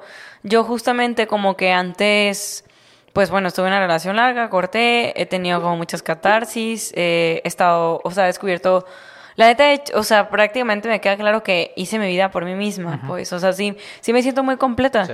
me siento muy completa, pero al mismo tiempo sí digo, sí me gusta mucho cotorreo del amor romántico. Yo sé que luego hay morras que dicen, ay, la neta, yo podría yo podría, de que no, o sea, hay gente que dice, yo podría no casarme ni nada, pero creo que en este tiempo sí me he dado cuenta que neta sí me gustan las relaciones. O sea, sí me gustan las relaciones, sí me gusta ese cotorreo. Hay gente que no y lo respeto, pero sí, como que ahorita mi postura en el amor sí estoy un poco desilusionada. Sí estoy un poco des- desilusionada, la neta sí, sí he tenido muy malos ratos últimamente. Creo que en este año justamente pensaba de que no manches, me han tronado mucho este año en general, o sea, me han pasado muchas cosas. Es que siento que los heterosexuales, nuevamente, todos, bueno, todos en general, sí, ahorita tú que estás aprendiendo mucho del amor, por eso nuevamente te digo, ve a él no le gustas tanto y aprende. Nuevamente, cada vez que ves a él no le gustas tanto, ves de una manera distinta la la película, película. pues. Pero creo que sí te ha tocado güeyes que que van de cero a 100, te emocionan y luego te mandan, a- o sea, vale verga, pues. Sí. Entonces te ha tocado Te mandan como- a llevar, decir. Bueno, Pues, ha pasado en ambas. En parte, pues, entonces... ha pasado ambas. O no han creo hecho que sea algo que te merezcas, pero pues es algo que de repente nos toca vivir y pues de eso tenemos que Sí, aprender. la neta sí. Sí es muy extraño, pero sí ahorita me siento desilusionada. Ah, si por nosotros fuera, creo que tenemos como una idea muy clara de quién merece cada uno. O sea, yo sí Sí. tengo claro la idea del güey que diría, no mames, es que para mí eres una tipaza, pues. Ay, gracias. O sea, es- para mí cuando sales con un güey, por eso, si tú sales con la Paula, yo te pongo un apodo. Y no te pongo un apodo así bonito, te pongo un apodo culero, pues. Como el último, yo le decía el Maruchan. Dije, ah, qué pedo. Lo ¿cómo te- rebajo cómo- más, ¿Cómo te güey. fue con el Maruchan? Porque a mí, hasta que no ganes mi respeto, no te voy a decir por tu nombre. Y de repente ya te rompen el corazoncito y dije, y digo, pinche Maruchan, por eso le digo como le decía, o a los demás cabrones. y pues. yo tuvo visión. Ajá, Porque nuevamente creo que ya en este tiempo sí tengo una idea de, a mi percepción, de que creo que cuál es la clase de güey que podría estar contigo y que debería estar contigo. Gracias. Y de repente llegan estos cabrones y digo, pinches vatos mierda, güey. Pinches vatos mierda. sí. Ajá. Y yo sí. No hay que ponernos tristes, pues. No hay que ponernos Ajá, tristes. estamos pedos y Pero- luego- ya, sé, ya sé. Pero, te- o sea, bueno, perfectamente sabes que yo puedo decir lo mismo de ti. Sí, yo sé. Trato mucho de... Bueno, última, últimamente... Bueno, si has tenido tus citas y todo, o sea, Casi como- no he tenido citas. Ajá, ulti- de un tiempo para acá llevas como un descanso. Sí. Pero sí soy como... mm, me pongo como... Sí, también se me- o sea, creo que nos ponemos muy piquis de con Siento las que se aplica para nosotros y también, bueno, con el bis no tanto, pues porque ya tienes novia desde un chingo de rato, pero para mí se aplica el If you wanna be my lover, you, gotta get with my friends. Friendship lasts forever. Sí, la neta, sí. No sé qué, friendship never ends y cosas así. Por eso sí creo que, no de que a huevo le tiene que caer bien tu pareja a tus amigos, pero Jenny sí nos decía, sí es una señal importante que claro, tu pareja le caiga bien a tus amigos. Sí. Y esta persona que estás conociendo, pues también, si a tus amigos no les checa algo, creo que sí es importante. Tienen un punto, sí tienen un punto. Fíjate. Lo Ahí dejamos lo ahí, el- sobre la la mesa. Ajá, Pero ahí. sí, eso sí me da mucho ¿me sigo coraje. Ah, bueno. O sea, sí me da mucho coraje cuando, cuando hacen cosas que cero te mereces. O sea, como que eso me da un putero de coraje. Yo mandando un meme de perrito. ¿Y qué onda? Buenos días. Para confirmar nuestra cita. Visto. Y jamás me vuelven a contestar. yo, No, es, esa- es que neta Ajá. digo, güey, no sabes lo Ajá. pendejo que estás y la calidad de persona que te la Sí. estás Pero, pues, perdiendo. Pero sí, y te voy a decir algo, y me queda claro esta semana, que hay gente que no está lista para recibir un amor tan chingón. Mm. Eso a mí me queda claro. en suspiros se va la vida. Ya nos vamos a poner a llorar. Eh, el momento del refil,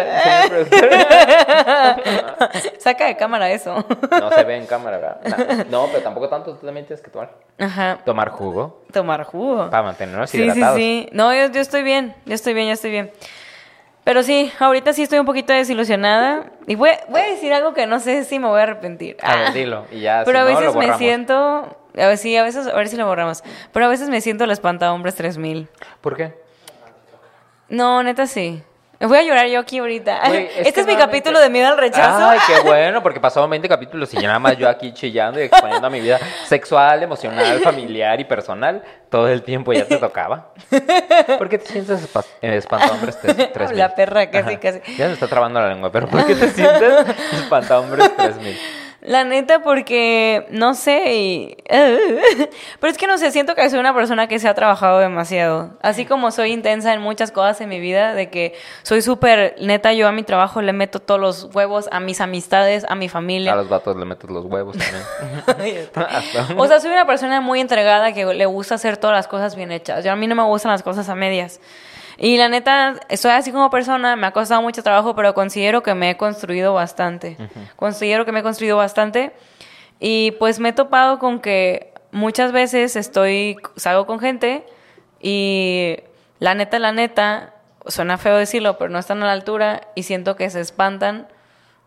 Como que, y te voy a decir algo, pasa mucho en el ego de hombre.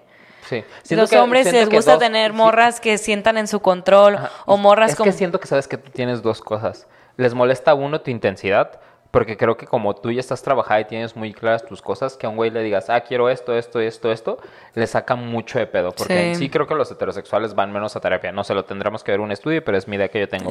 Y sí. dos, como sí creo que eres una, aparte de que estás trabajada y eres una mujer con plan de vida, plan de carrera, tienes como bien separados tus círculos de amigos, familia, trabajo, no sé qué, proyectos y todo lo demás, pues la gente de repente como que no tiene ni puta idea de qué hacer con tu vida. Y llega una persona que sí tiene puta idea de qué hacer con su vida, eh, siento que les, les mueves como todo y por eso te ha tocado puro pendejo de que de repente, sí, sí, sí, sí me la aviento.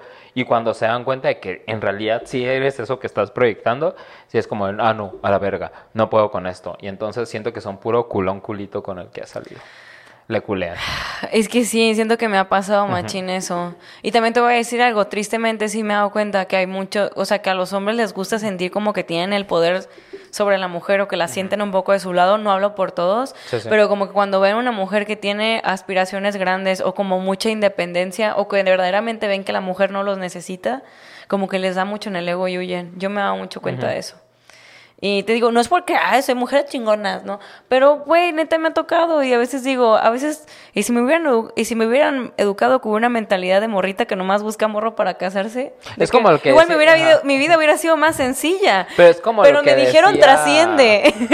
Ah. me dijeron trasciende y vean, me la estoy pasando más o menos, ajá, la pero es como ¿eh? lo que decía Cher, pues, que decía como que su mamá le decía, ay, tú tienes que casar con un hombre rico. Y Cher le decía a su mamá, mamá, es que yo soy el hombre rico de mi vida. O sea, es, como, siento que tú Cher. eres como Cher. Ajá. Do you believe in love after love? Ajá, Tin, está padre, ajá. Entonces nuevamente entiende que no es por ti, hermana. No sé. Es porque no hemos No hay encontrado. gente a la altura, güey. No hemos encontrado, no hemos encontrado. no hemos Both, encontrado. los dos. Ajá. Porque los dos estamos súper bien trabajados. Sabemos lo que O sea, queremos. tenemos nuestros temas, pues, pero nuevamente seguimos trabajando. Yo en el anterior capítulo saqué un pedo que tengo que trabajar ya con mi psicóloga. Entonces, Sí. pero nos damos cuenta, pues, si el Sí, punto es darte bien. cuenta. Ya se volvió mi, mi, mi- ¿Se dan cuenta? Este volvió mi desahogo. Pero vamos A continuar. Pregunta... Arroba Ani-BG1. ¿Se han enamorado por redes sociales? Claro. Todo el tiempo. ¿Cómo? O, Pues sí, de que conozco a alguien y digo, puta madre, vives en Hermosillo, vives hasta el punto, a la punta del norte y cotorreo contigo, pero de que si estuvieras en mi ciudad me mamaría mucho invitarte a salir, pero como sé que no vives en mi ciudad, pues nada más es como mi amor de lejos.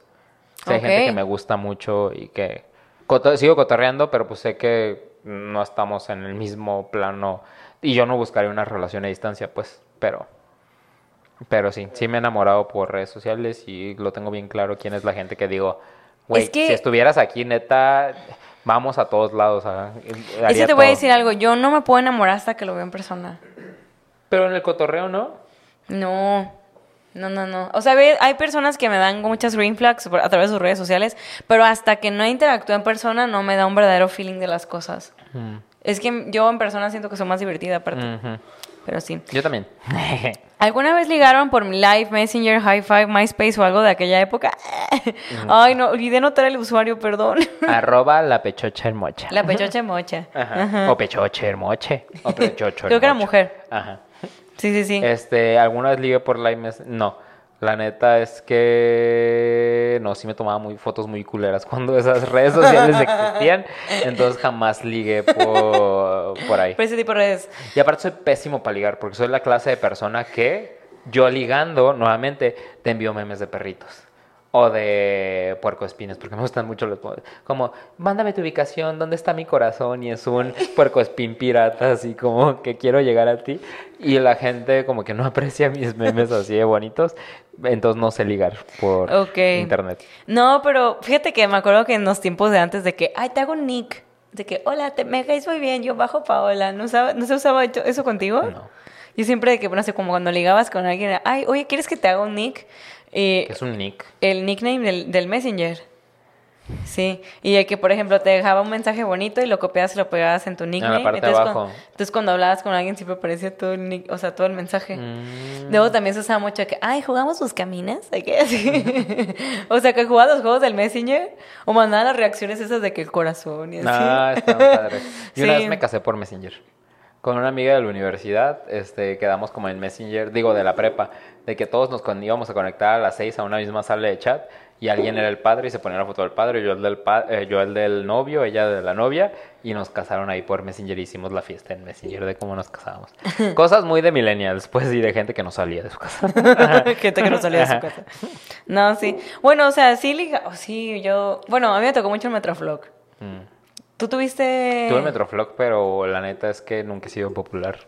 Entonces tenía Ok, de que... 20 de que- comentarios, ya no puede más mi Ajá, foto. De que tenía dos rayas y ya. ajá. Deja tu raya aquí. No, no me comentaban. Pero es que yo hacía ¿Cuál era tu también- nombre de Messenger? ¿De Messenger o de Digo, Metroflog? de, de Metroflog. Creo que era Princesote-Monstruo. Es broma, ¿verdad? No, es real. Del de Tumblr era Lord-Taco. Mm. O sea, sí tienen nombres bien culeros, por eso la gente no me no cotorreaba Mi nombre de. Tumblr era Miss Atomic Bomb. Ah, pinche vieja. Ajá. Inventadísima. Killers, claro. Ajá. Y mi nombre de Metroflog era Ana Paolax, pero era como... Ay, Paolax. Ajá, Con 3X. Ajá, Paolax. era NN A bajo pa O O L mayúscula A X guion bajo. Mm, bien moxa Bien moxa, ¿eh? güey. ay, ay, ay. Este cuenta, invité a un men a salir el día que nos veríamos, a la hora que nos veríamos me canceló, arroba ferco.h2. Nena, yo creo que pues ahí no es. Me pasó un 14 de febrero a, A mí. la bestia, güey, Este, sí. yo estaba como quedando con un güey y estaba emocionado, pues porque siempre me emociono. Nada, cuando me empiezo a cu- a encular me emociono y le conté a la oficina y una mujer a la oficina, no, sí, tú ve, invítalo, no es que, porque iban a proyectar La La Land en el teatro ese 14 de febrero. Ah. Y yo dije, La La Land está súper bonita. Entonces invité al güey y no sé qué, y su pedo. Y Luis ese día me invitó a GDL Luz. GDL Luz es aquí- algo aquí en Guadalajara. Entonces en un show de luces, pues, eh, porque es Guadalajara. Pero le dije, no, amigo, no puedo porque tengo una cita. El punto es que me dejaron plantado en el teatro. No mames. Un 14 de febrero el güey me dejó de contestar, me dijo que sí iba a ir. Y hasta el día siguiente me contestó como, perdón, me quedé dormido, jaja. Hijo Y de la- Siento que por eso... Te voy- te voy a y yo no fui buscar. con mi amigo y cosas así. Siento que por eso estoy bien dañado, pues, pero... Ay, no, es que hay gente bien está culera. bien culero que la neta la gente no te avise que... Sí, que, pues, y no te voy a decir algo, ese es el pedo y es complicado. Nos es muy difícil, da, o sea, como que tomar esos años y no decir, güey, ¿qué tengo mal yo? ¿Qué me está pasando? Sino que la neta la gente daña porque tiene sus contextos y sus pedos. Porque la neta tú no merecías eso. Yo hubiera preferido que me dijeran, no, no quiero ir, a que yo Exacto. estuviera así como el señor bigotón con los globos y, y las rosas y así eh, afuera del teatro y que nunca Vamos a llegara la reescribir persona. esa historia y vamos a ir ahí. Ay, me doy mucha tristeza en este momento. Borra eso porque ya me pone a llorar porque estoy pedo. Ajá. No, no dijiste, no digas eso. No, está bien. Ajá. Estoy- A- a- a-. Estoy entesado. Algo lindo vendrá. Ay, me acuerdo. I've been feeling nothing if that's so. No, pues me dio sentimiento recordarme en el Es que sí está cabrón. Duele mucho.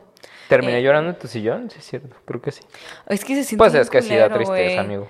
Oigan, la neta sí, o sea... Porque, ay, no debí ponerme pedo. ¿Qué pedo?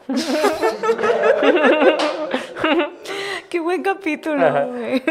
Qué buen Yo cierre de también voy a temporada. llorar aquí, Ajá. pero me estoy aguantando porque no pueden llorar los dos. Uno tiene que sostener el Por capítulo. favor. Y yo así. Soy el pipila. Con la vena saltada. Ojo, sosteniendo la historia de México. Soy el niño del Atlas. Soy el niño del Atlas ahorita, sí, temblando. Mamadísimo a la verga. Ay, sí, pero la neta sí está bien zarro eso. O sea, no hagan ese tipo de cosas. Eh, traten de ser claros con las personas, decirles lo que. O sea, creo que prefiero mil veces. Que me digas que no. Y de hecho, justamente es lo que, a mí me ha pasado. Ajá, y que No, no yo vas a ir. prefi- n- no, y es lo que justamente pues platicamos en la semana, Jan y yo, de que prefiero mil veces a que me dejes en visto, a que neta me digas de que, oye, la neta, ya no quiero esto porque esto, esto y lo otro. Prefiero soportar más ese rechazo que tener la incertidumbre entre sí y que no. Es muy culero tener la puerta entreabierta. Y como que llega a ese nivel, no mames. Sí. A mí también me hicieron lo mismo. ¿Cuándo? ¿No te acuerdas? Que lloré como Magdalena. Eh, cuando fuiste a ver Buzz, Lightyear. Sí, fue cuando fui a ver Buzz Lightyear. Sí. Me acuerdo que eh, era una persona con la que estaba muy ilusionada y justamente de que habíamos quedado, o sea, llevábamos planeando esa salida mucho porque no se ha podido dar. Y yo de que, la, la, la, de que armando mi outfit, y así de que, tomándomelo súper en serio, de que, pero la persona no contestaba y no contestaba.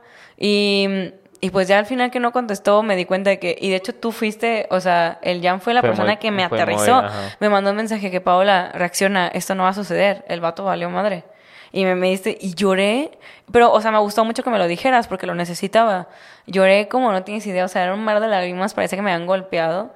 Pero pues es parte de, y, y les voy a decir algo, eh, y tra- he tratado de ver las cosas mucho de esta manera, pero cuando una persona hace ese, ese tipo de culeradas, tómenlo como que est- están salvando de un virus. Sí.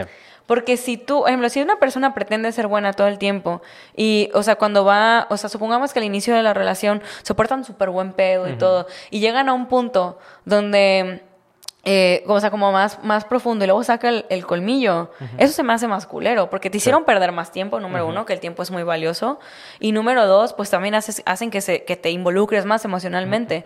En cambio, si una persona te gostea, te deja de escribir o así, o sea, como que obviamente está culero, pero tómalo como, güey, me está haciendo un favor porque ya con esto me demostraste lo mierda que eres como persona y que no me mereces. Sí. Y la neta, yo sé el modus operandi que, que he aplicado. Si haces esa culerada, gracias por haber roto la expectativa que tenía de ti y por lo tanto quitarme las ganas de salir contigo porque ya me di cuenta que no me mereces. Porque yo merezco a alguien que sí me conteste. Qué bonito. La neta, nos quedo con eso. Ajá. Quédate con eso, arroba ferco.h2. Y a todos nos ha pasado. Ajá. No eres la única persona. ¿Han fingido estar bien en redes sociales cuando en verdad la relación ya no daba para más? Arroba quién. Está- Se le volvió a olvidar, ya estaba borracha antes de iniciar el episodio, chavos, lo sentimos por tanto. Arroba pechocho, el mochota. Ay, ya sé, perdón.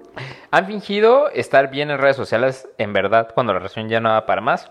Ajá. Ay, yo, hablando como tío borracho, yo voy a ser sincero. Es que la neta. Ah, no, a partir del capítulo anterior me di cuenta que este la cosa que más ilusión me daba, y yo nuevamente haciendo referencia a Hércules, es como esa parte cuando dicen, es el chico de Phil. Hay algo que me da mucha ilusión, es que alguien, estar con alguien que pudiera presumirme. Y como nunca he estado con nadie que me presuma, jamás he fingido eso porque estoy con poco clostero. Ay, ¿por qué me voy a poner a llorar? Bueno, estoy pedo, puta madre. Entonces, no, jamás he fingido estar bien en redes sociales porque pues, Oye. nunca he estado en una relación que... Aplica un que- delfín, ¿eh? Ajá. Cuando diga esa palabra. Que me quiera, que quiera estar con... O sea, que me quiera presumir, pues. ¿Por qué? ¿Cuál palabra? Eh, Pedo, ¿pero por qué? no, porque no puedes, no sé. No, a lo mejor me echo un pedo. Ah. Ujú. Pero sí, vas a estar con alguien que se Esperemos. No, neta. A los 40, dice Luis. Porque, ah, bueno, ya vamos a confesar en cámara porque Luis y yo tenemos una relación a los 40, que es muy probable que yo no, pero Luis y yo no estamos en una relación, nos vamos a ir a vivir juntos como si estuviéramos en una relación de felicesmente casados. Él, yo, el Simba, que es su perro, y yo, un hijo de la Phoebe, porque es mi perra, eh, vamos a estar ahí viviendo felices los cuatro. Efectivamente. Y yo la limpiando. invitada, de- invitada, invitado, te vamos a hacer tu cuarto, ahí. en la casa de, del bisabuelo. del bisabuelo. Ajá. No, sí, o sea, Pues, Ah, ok. ¿Fingías estar bien en redes sociales cuando tu relación ya estaba hasta la verga? No, fíjate, No, te voy a decir algo, ¿eh? No. no. es que soy una... Te voy a decir algo. Soy una persona súper transparente. Yo no puedo pretender las cosas. Yo no puedo pretender las cosas. Es que estoy mal, estoy Pero mal. sí, siento que tú cuando estabas bien sí presumías mucho tu relación. O sea, de que- Exactamente. Cuando yo estaba bien, mi relación... Pero tú tenías hasta un highlight que se llama, ¿no? Algo así. Ay, güey, ¿por qué dices su nombre? Ahorita le pones Le pones, ajá, le pones un el delfín, pero... No pongas un delfín porque luego te quedan súper altos la otra vez. Le pones el tit. Ajá, tenías una Sí, highlight o sea, ahí. No, subías una, no. una de cada cinco fotos era con tu Sí, con tu o sea, no, cuando yo era feliz, cuando yo estoy feliz genuinamente lo externo y subía fotos. Pero de hecho te voy a decir algo, yo me empecé a dar cuenta que mi relación empezó a estar mal cuando mi hermana me dijo, parece que todo el tiempo estás soltera. Mm. Dijo, llevas meses que parece que estás soltera. No subes ni historias ni fotos con él y ya acá. Y dije, algo está mal. Pero sí, o sea, sí soy muy, muy real. Te puedo decir eso. Eh, Arroba Citlalin-Aragón. ¿Por qué creen que no es importante externar una relación en redes? arroba Citlali- yo mejor- Bueno, aquí la pregunta es, ¿crees que es importante externar una relación en redes? Es que no creo que sea importante externarla. O sea, no, creo que es importante que la gente sepa que estás en una relación, aunque sea privada, pero que la gente sepa que estás en una relación. O sea, eso de, ay, si es que mi vida es privada, no tengo por qué publicarla en redes, creo que es completamente válido. Pero pues la gente, o sea, no, yo no lo veo malo que si sales con tu novio te tomes una foto y la subas, no sé, cada cierto tiempo, o que subas una story de que festejaron tal cosa. Yo no veo nada de malo. O sea, que la gente sepa que estás en una relación, creo que está bien. Pero ya esa mamada de, ah, es que toda mi vida es privada y por eso jamás publico una relación y tengo una relación de hace tres años, ya se me hace como una completa mamada. Porque al final de cuentas es parte de tu vida y tus redes sociales solamente son como una extensión más de quiénes somos nosotros nada más en el Sí. mundo digital. Entonces, yo nunca he tenido pedo de, de presumir mis relaciones, pero ten again, yo nunca jamás he presumido una. ¿Por qué? Closeteros. Ajá. Ok. Sí, pero mm, a mí sí se me hace importante, la neta, que, sí, que sí compartan fotos en redes, porque luego te voy a decir algo, siento que hasta es como, es ser como transparente con la gente, igual a alguien le gustas y ya como que, ah, pues ya sé que tiene novio, pues ya todo mi espacio. Y aparte es lindo porque es parte, nuevamente, para mí como el Instagram, eso, eso de que... Siento que el Instagram es como un álbum de fotos de tus recuerdos. Pues yo sí de repente me meto a ver mi Instagram y fuera de que la foto de portada es foto mía, pues todas las demás son fotos como padres, ¿no? De que, ah, fuimos al Corona, fuimos a tal lado, o inclusive antes de que fui a grabar esto, hice esto con mis amigos, no sé qué. Es como un álbum de fotos, pero en parte digital. Entonces creo que también está lindo que pues esas memorias las puedas tener Sí, postergarlas. con alguien que es importante en tu vida, pues. Así es. Siguiente pregunta. Eh, ¿Puedes esperar algo serio de alguien que conoces por internet? Arroba a antonio.gh. Yo creo que sí. Sí puedes esperar algo. Yo creo que hay de Ajá. todo en la vida del Señor. O sea, no, es, no creo que se defina por conocerte por internet, sino por la persona. Hay gente muy zarra, pero también hay gente muy chida en internet. Mi- mi- Imagínenos a nosotros, estamos en internet, ¿Internet? y nos conocieron por internet. Eh, medio ya con unas copas de más ahorita, pero nos conocieron en internet. Juguito de más. borracha. Ajá. Tu tía, la que se va a pelear por los terrenos ahorita. Y después de esto vamos a grabar un TikTok, chavo, no, no sé cómo, no sé cómo va a salir. Ajá. Hoy sí. Ajá. Ahora, ¿por qué nos hacemos tantas expectativas con personas que no podemos verlos de frente? Los amo, arroba Diama Garci- García. Muchas en el gracias. yoyopo. Este, yo creo que es la idealización que creamos de la persona. Hasta que no la Tenemos en esta persona- tendencia bien cabrona a idealizar ajá. gente. Hasta que no la conoces que en persona vas a ver como más parte de ella y no vas a conocer el todo. Pero creo que sí es como vemos lo que ellos nos muestran en internet, sí creamos una idealización de estas mismas personas y por eso como que nos enamora de más. Exacto. Sí es muy importante tratar de tener los pies en la tierra. Tratar de tener los pies en la tierra que la persona que tú estás creando en tu cabeza probablemente no existe y está bien. Sí. Sí. Ahora vamos con el confesionario de Eugene. Explícalo, Jan. ¿Qué es el confesionario de Eugene? Como cada programa que explico. En este cierre de temporada les explicamos que el confesionario de Eugene es el espacio donde ustedes junto con nosotros se denigran en internet. ¿Qué significa esto? Nosotros lanzamos de qué va a tratar el programa y ustedes a través de nuestras redes sociales, arroba el podcast en Instagram, nos mandan sus historias donde comparten pues parte de su vida donde dicen, ah, ¿sabes qué? Yo me siento identificado porque viví esta situación y nosotros la compartimos. Les recordamos que tienen que mencionar si es anónimo o quieren que digamos su nombre, que de preferencia nosotros decimos, di tu nombre, perra. ¿Por qué? Porque así se denigran junto con nosotros. No denigrarse, pues, pero compartimos nuestra historia con el mundo y pues está bonito, pues, si nosotros ya estamos aquí chillando en cámara, mostrando nuestro corazón, nuestras emociones, pues también está padre que en este espacio seguro que estamos creando entre nosotros, ustedes también compartan Con otras más su historia.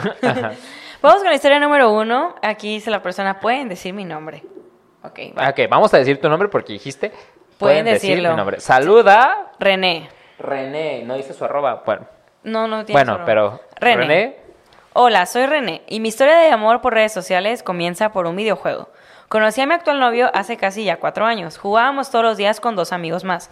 Yo en ese entonces vivía una situación complicada con un ex, la historia pasada. En fin, un ex toxiquísimo, manipulador y controlador que hizo que dejara de creer en el amor y me vuelva una persona egoísta, porque sentía que al final solo podía confiar en mí. Así que me ponía a jugar y compartir con amigos. Nunca quise decirles mi nombre real ni mi foto. Solo nos conocíamos por voz y así. Fue por casi un año. Hasta que yo y mi actual novio, que en ese entonces solo era mi amigo y no conocía bien su cara, empezamos a coincidir más jugando solos. Conectábamos bastante hasta que jugamos, hasta que jugando hicimos una apuesta. Y si yo perdía tenía que darle mi nombre y él me encontraría, así que perdí. Ay, sí, es la que perdió. Se mateó el Mario. La perdí, ajá. perdida, perdida. Me maté para que me mates tú. Que me maten, que me maten. Decían las, las de la factoría. Le di mi nombre y él se pasó, se pasó la noche pasándome perfiles de Facebook para ver si era yo, hasta que me encontró. Y pues ahí es cuando empezamos a hablar, empezamos a mensajear todos los días y las noches. Él me mandaba fotos y yo no podía mandarle porque tenía mucha inseguridad con mi aspecto por traumas que me dejó mi ex. Pero él siempre fue paciente y bastante persistente, muy amable y no pensé enamorarme, pero fuimos conectando mucho más hasta que le propuse ver una peli juntos por videollamada. Y pues nunca vimos la peli, al final solo terminamos hablando y hablando. Hasta que hubo... Ay, yo dije, ¿qué pasó? Este, se conmovió el señor coproductor, ¿eh? Hasta que hubo un momento en el que ya no solo éramos amigos y nos, y nos atraíamos y era obvio. Así que decidimos ponernos de novios a distancia. Planeábamos vernos en máximo un año, pero justo dos meses después que empezó la pandemia, así que ese año terminó convirtiéndose en dos años y medio. Fue complicado, pero siempre hablábamos por las noches y siempre fuimos muy sinceros sobre nuestros planes, metas y sentimientos, porque él también había salido de una relación complicada. Entonces él siguió trabajando en lo que pudo y yo me metí a una maestría online que era en México, donde después de dos malditos años y siete meses a distancia pudimos encontrarnos en la CDMX. Yo por mi maestría y él por el trabajo. Cabe recalcar que yo no soy de Bolivia y él, que yo soy de Bolivia, es que lo puso medio extraño, y él es de Sonora. Así que para que mi, para mi viaje fue largo. Pero pudimos encontrarnos al fin. Terminamos viviendo juntos por cinco meses y ya estamos por separarnos otra vez. Ahora él por estudios y yo por trabajo. Nos amamos y siempre estaremos para apoyarnos. Nos quere- no queremos interrumpir nuestros sueños ni, ni futuros. Él tiene propuestas para mudarse a Canadá y yo para trabajar en Bolivia. Esperamos volvernos a encontrar pronto. Deseennos suerte. Postdata amo su podcast y me hacen sentir parte de sus amigos al hacerlo tan personal. Muchas gracias por darnos tan buenos datos y chismecitos sabrosos. Los quiero un montón. Qué linda. Arroba Dios cuando me toca a mí. Pero se me hizo muy tierno. Y de hecho te voy a decir algo. ¿Cuándo es mi turno, Dios? una muy buena historia porque justamente refleja Ajá. todo lo que hablamos en el pues en la parte letrada, pues. La neta de que pues todos están respetando sus espacios. Sí, estuvo Qué bonito. Qué A ver, bonito. Siguiente historia. Vamos con la historia número dos. ¿Dices que digamos su nombre o no sí, dice? es Germán. ¿Quién es Germán? Es que este güey siempre nos escribe y siempre trae muy buenas historias. Saludos a Germán que está en. Chile. Ay, saludos hasta Chile. Sí. De allá está. La agua del guampo. Era el de roleplay, del cual estuve perdidamente enamorado. Mm, Pero sí, Germán fue el que nos escribió la historia de la sopa. Ay, wow. Sí, sí, sí. Ajá. Y la neta siempre trae buenas Bendiciones, historias. Entonces, Germán. Dale. A ver, Germán, saludotes nuevamente hasta el sur del continente. Germán, el mismo de siempre. Una vez, por allá de 2009, conocí un chico por redes sociales. Se dio una conexión muy mágica y nos llamábamos por horas. Era todo increíble. Mi corazón, la- mi corazón, la, mi corazón, no estoy- latía por él. Pero estábamos separados por 3.000 kilómetros. Yo vivía en Santiago de Chile y él en Punta Arenas, la ciudad más austral de Chile. Cuando llevábamos tres meses por relación a distancia y solo por redes me ofreció irme al sur y estar con él. En una semana tomé la decisión y le informé a mis papás. Me fui y desde el momento uno partió todo mal.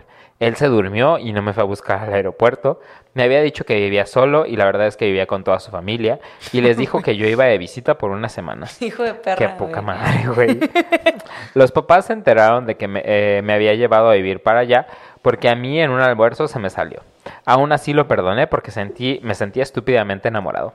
Luego de unos meses empezó el caos. Me discutía por todo, nadie me podía mirar, me podía mirar. Le dije que me volvía a Santiago porque pues no había como seguir este cotorreo para el cumpleaños de mi hermano, pero que volvería en una semana. Estando en mi ciudad, me encontré con su mejor amiga que andaba de visita y me contó la peor verdad. Me dijo que me era infiel, que yo era un buen tipo y que no me merecía eso. Yo furioso y justificándolo, mandé a chingar a la amiga y me fui. Caminando encontré un teléfono público y le marqué, pero me contestó otra persona. Pensé que me había equivocado, pero la voz de un amigo resonó en mi cabeza diciéndome, ¿cuántas veces te has equivocado llamando a tu propio novio? Y caí en cuenta, lo volví a llamar y me contestó la misma persona, pero esta vez escuché de fondo que él que el que era mi novio le decía a la persona que me contestó, dile que no estoy, le pedí que me, pa- que me pasara a mi novio a lo que me respondió, él ya no es tu novio, es mío. Ay, qué fuerte. Y todo era verdad.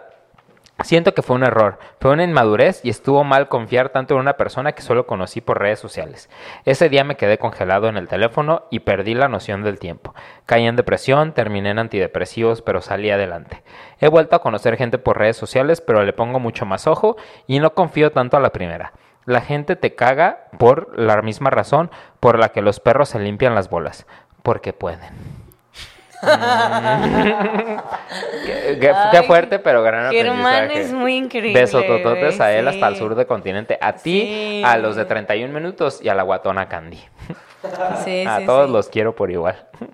Gran historia. Muchas gracias por compartir, compartir tu corazón y abrirlo junto con nosotros, Germán. No digan usuarios si es que comparten esta historia. Estuve saliendo hace un par de meses con un TikToker, relativamente nuevo, de un momento a otro, un boom de se- tuvo un boom de seguidores. El Jan. Ah. la más creída. La relación iba muy bien hasta que llegó el punto de nuestras salidas eran eran decididas por nuestros seguidores, por sus seguidores. En Instagram hacía encuestas de hoy cine o cenita.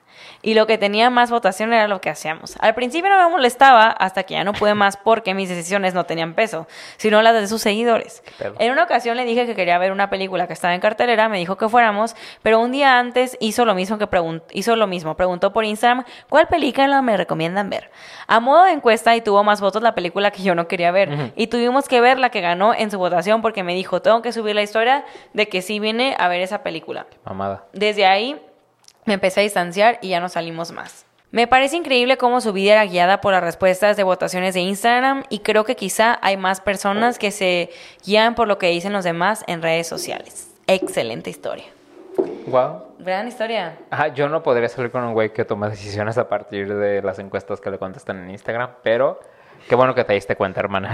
Sí, está bien. Ajá, sí. Ajá, yo, ay, ¿a dónde vamos a ir? Tal, tal, tal, con mis cuatro mil seguidores. Fieles, pero contestadores a las historias. Sí, Ajá. Tiene buena interacción, ¿eh? Sí, sí tengo. Contrátenla. Vamos con el rapidín. El rapidín es esa parte del programa donde ustedes nos mandan preguntas que tenemos que contestar de manera rápida, que se supone que son incómodas. Y pues este es el último rapidín de la temporada. El último de ¿Y te das cuenta tiempo. que esta era el único, la única parte del programa que sí teníamos estructurada al Sí, inicio? que me lo inventé. Sí. El rapidín me lo inventé desde el capítulo piloto. Ajá. Sí, sí, sí. No pensamos que llegaríamos tan lejos. Creo que yo le puse rapidín. No, yo le puse rapidín porque acuérdate que estaba ganoso. ¿Estaba qué? Ganoso. Ah. Dije el rapidín porque es no sé qué. Entonces iniciamos con el rapidín que dice arroba Carlas Ciele. Carla Siek. Carla Siek. Saludos a ella. ¿Qué opinan de la gente que su personalidad en redes no machea con, la persona, real? Creo que eh, a final de cuentas, no creo que esté bien y no creo que esté mal. Creo que podemos inventarnos un performance. Hay gente que le funciona que en redes eh, crear una personalidad porque sienten que es su espacio seguro. Entonces no creo que esté mal. Simplemente es lo que a ellos les funciona. Obviamente hay gente que sí te machea la personalidad, quien es en redes con quien es en la vida real. Pero si hay gente que es así, simplemente entender que a lo mejor las redes sociales es su espacio seguro. Y está bien. Está bien, pero no se me hace chido. No, bueno, ajá. Pero es que si hay gente que, pues, estar enfrente de una cámara es mucho más seguro para ellos que estar enfrente de 15 personas. Es que igual depende, cagado, pero hay pues. gente que pretende en redes sociales ser súper buen pedo y en persona soy Ah, eso sí es una mamada. Es que a mí me ha tocado. Yo sí soy un baboso en redes sociales y en, en la vida real. Ya lo comprobarán ustedes. Arroba fartiruchis-7U7R. ¿Se han enculado por puros mensajes? Sí. Yo fíjate que creo que no. Ya dijiste que tú necesitas conocer a la persona. Necesito, o sea, ya cuando conozco sí. a la persona en persona, es de cuando ya digo, ok. Yo me respondes mis memes de perritos y ya digo.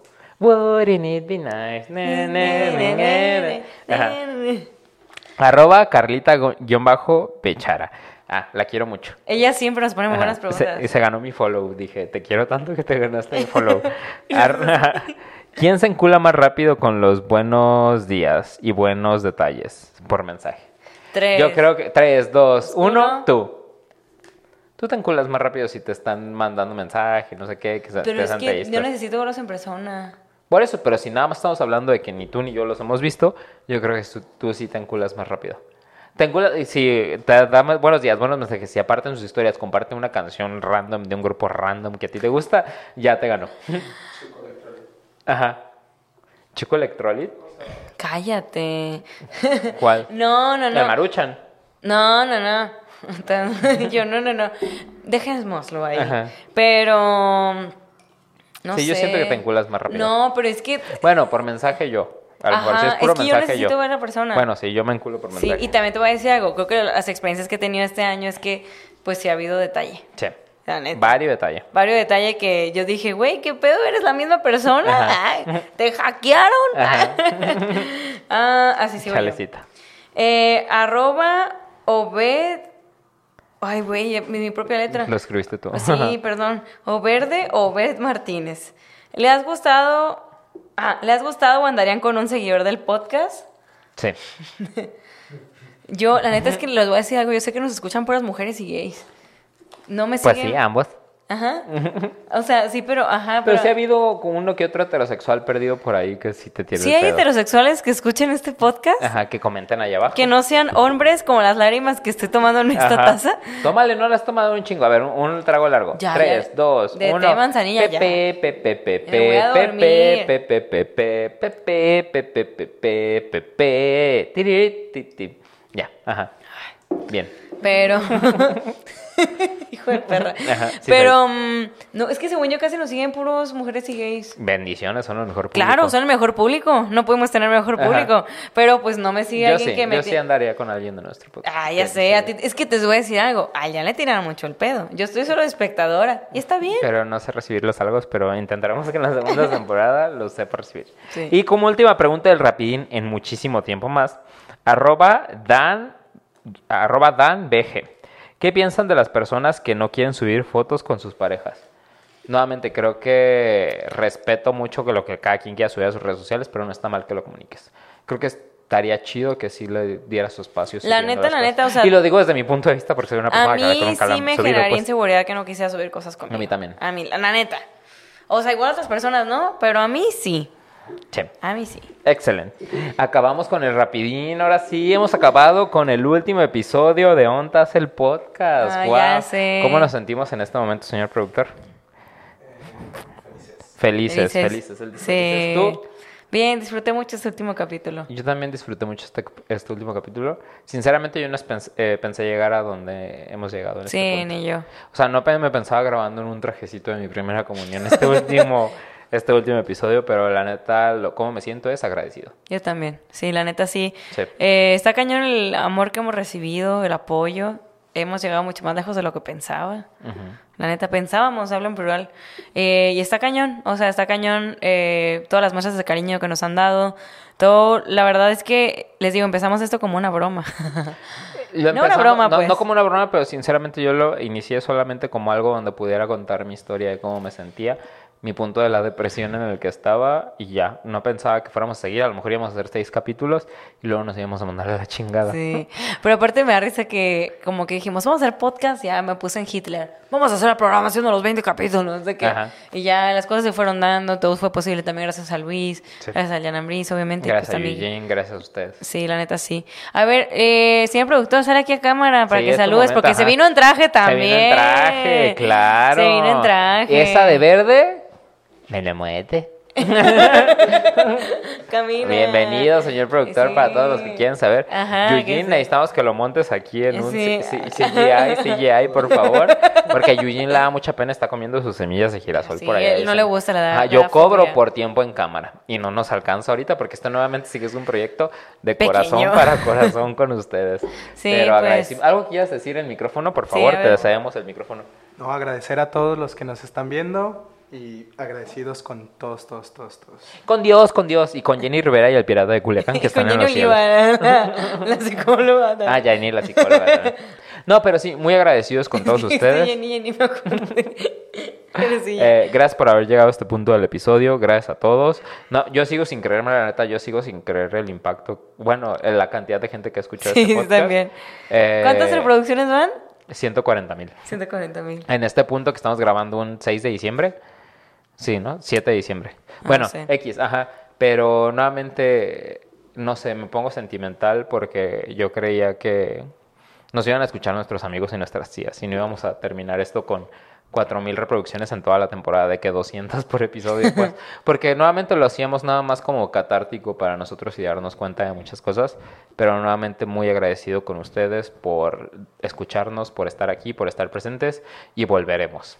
Volveremos. Ah, Ay. dice la maca, dice la maca, pues uno nunca ¿O sabe. no?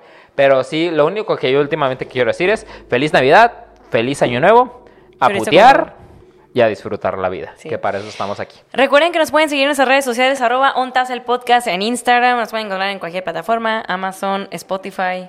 Eh, Apple Podcast, También en Google YouTube. Podcast, YouTube, estamos Ajá. en todos lados. Pero muchísimas gracias por haber llegado hasta acá. Estoy muy conmovida. Los quiero muchísimo. Volveremos y salud. Salud. Bye. ¡Ay! Salud.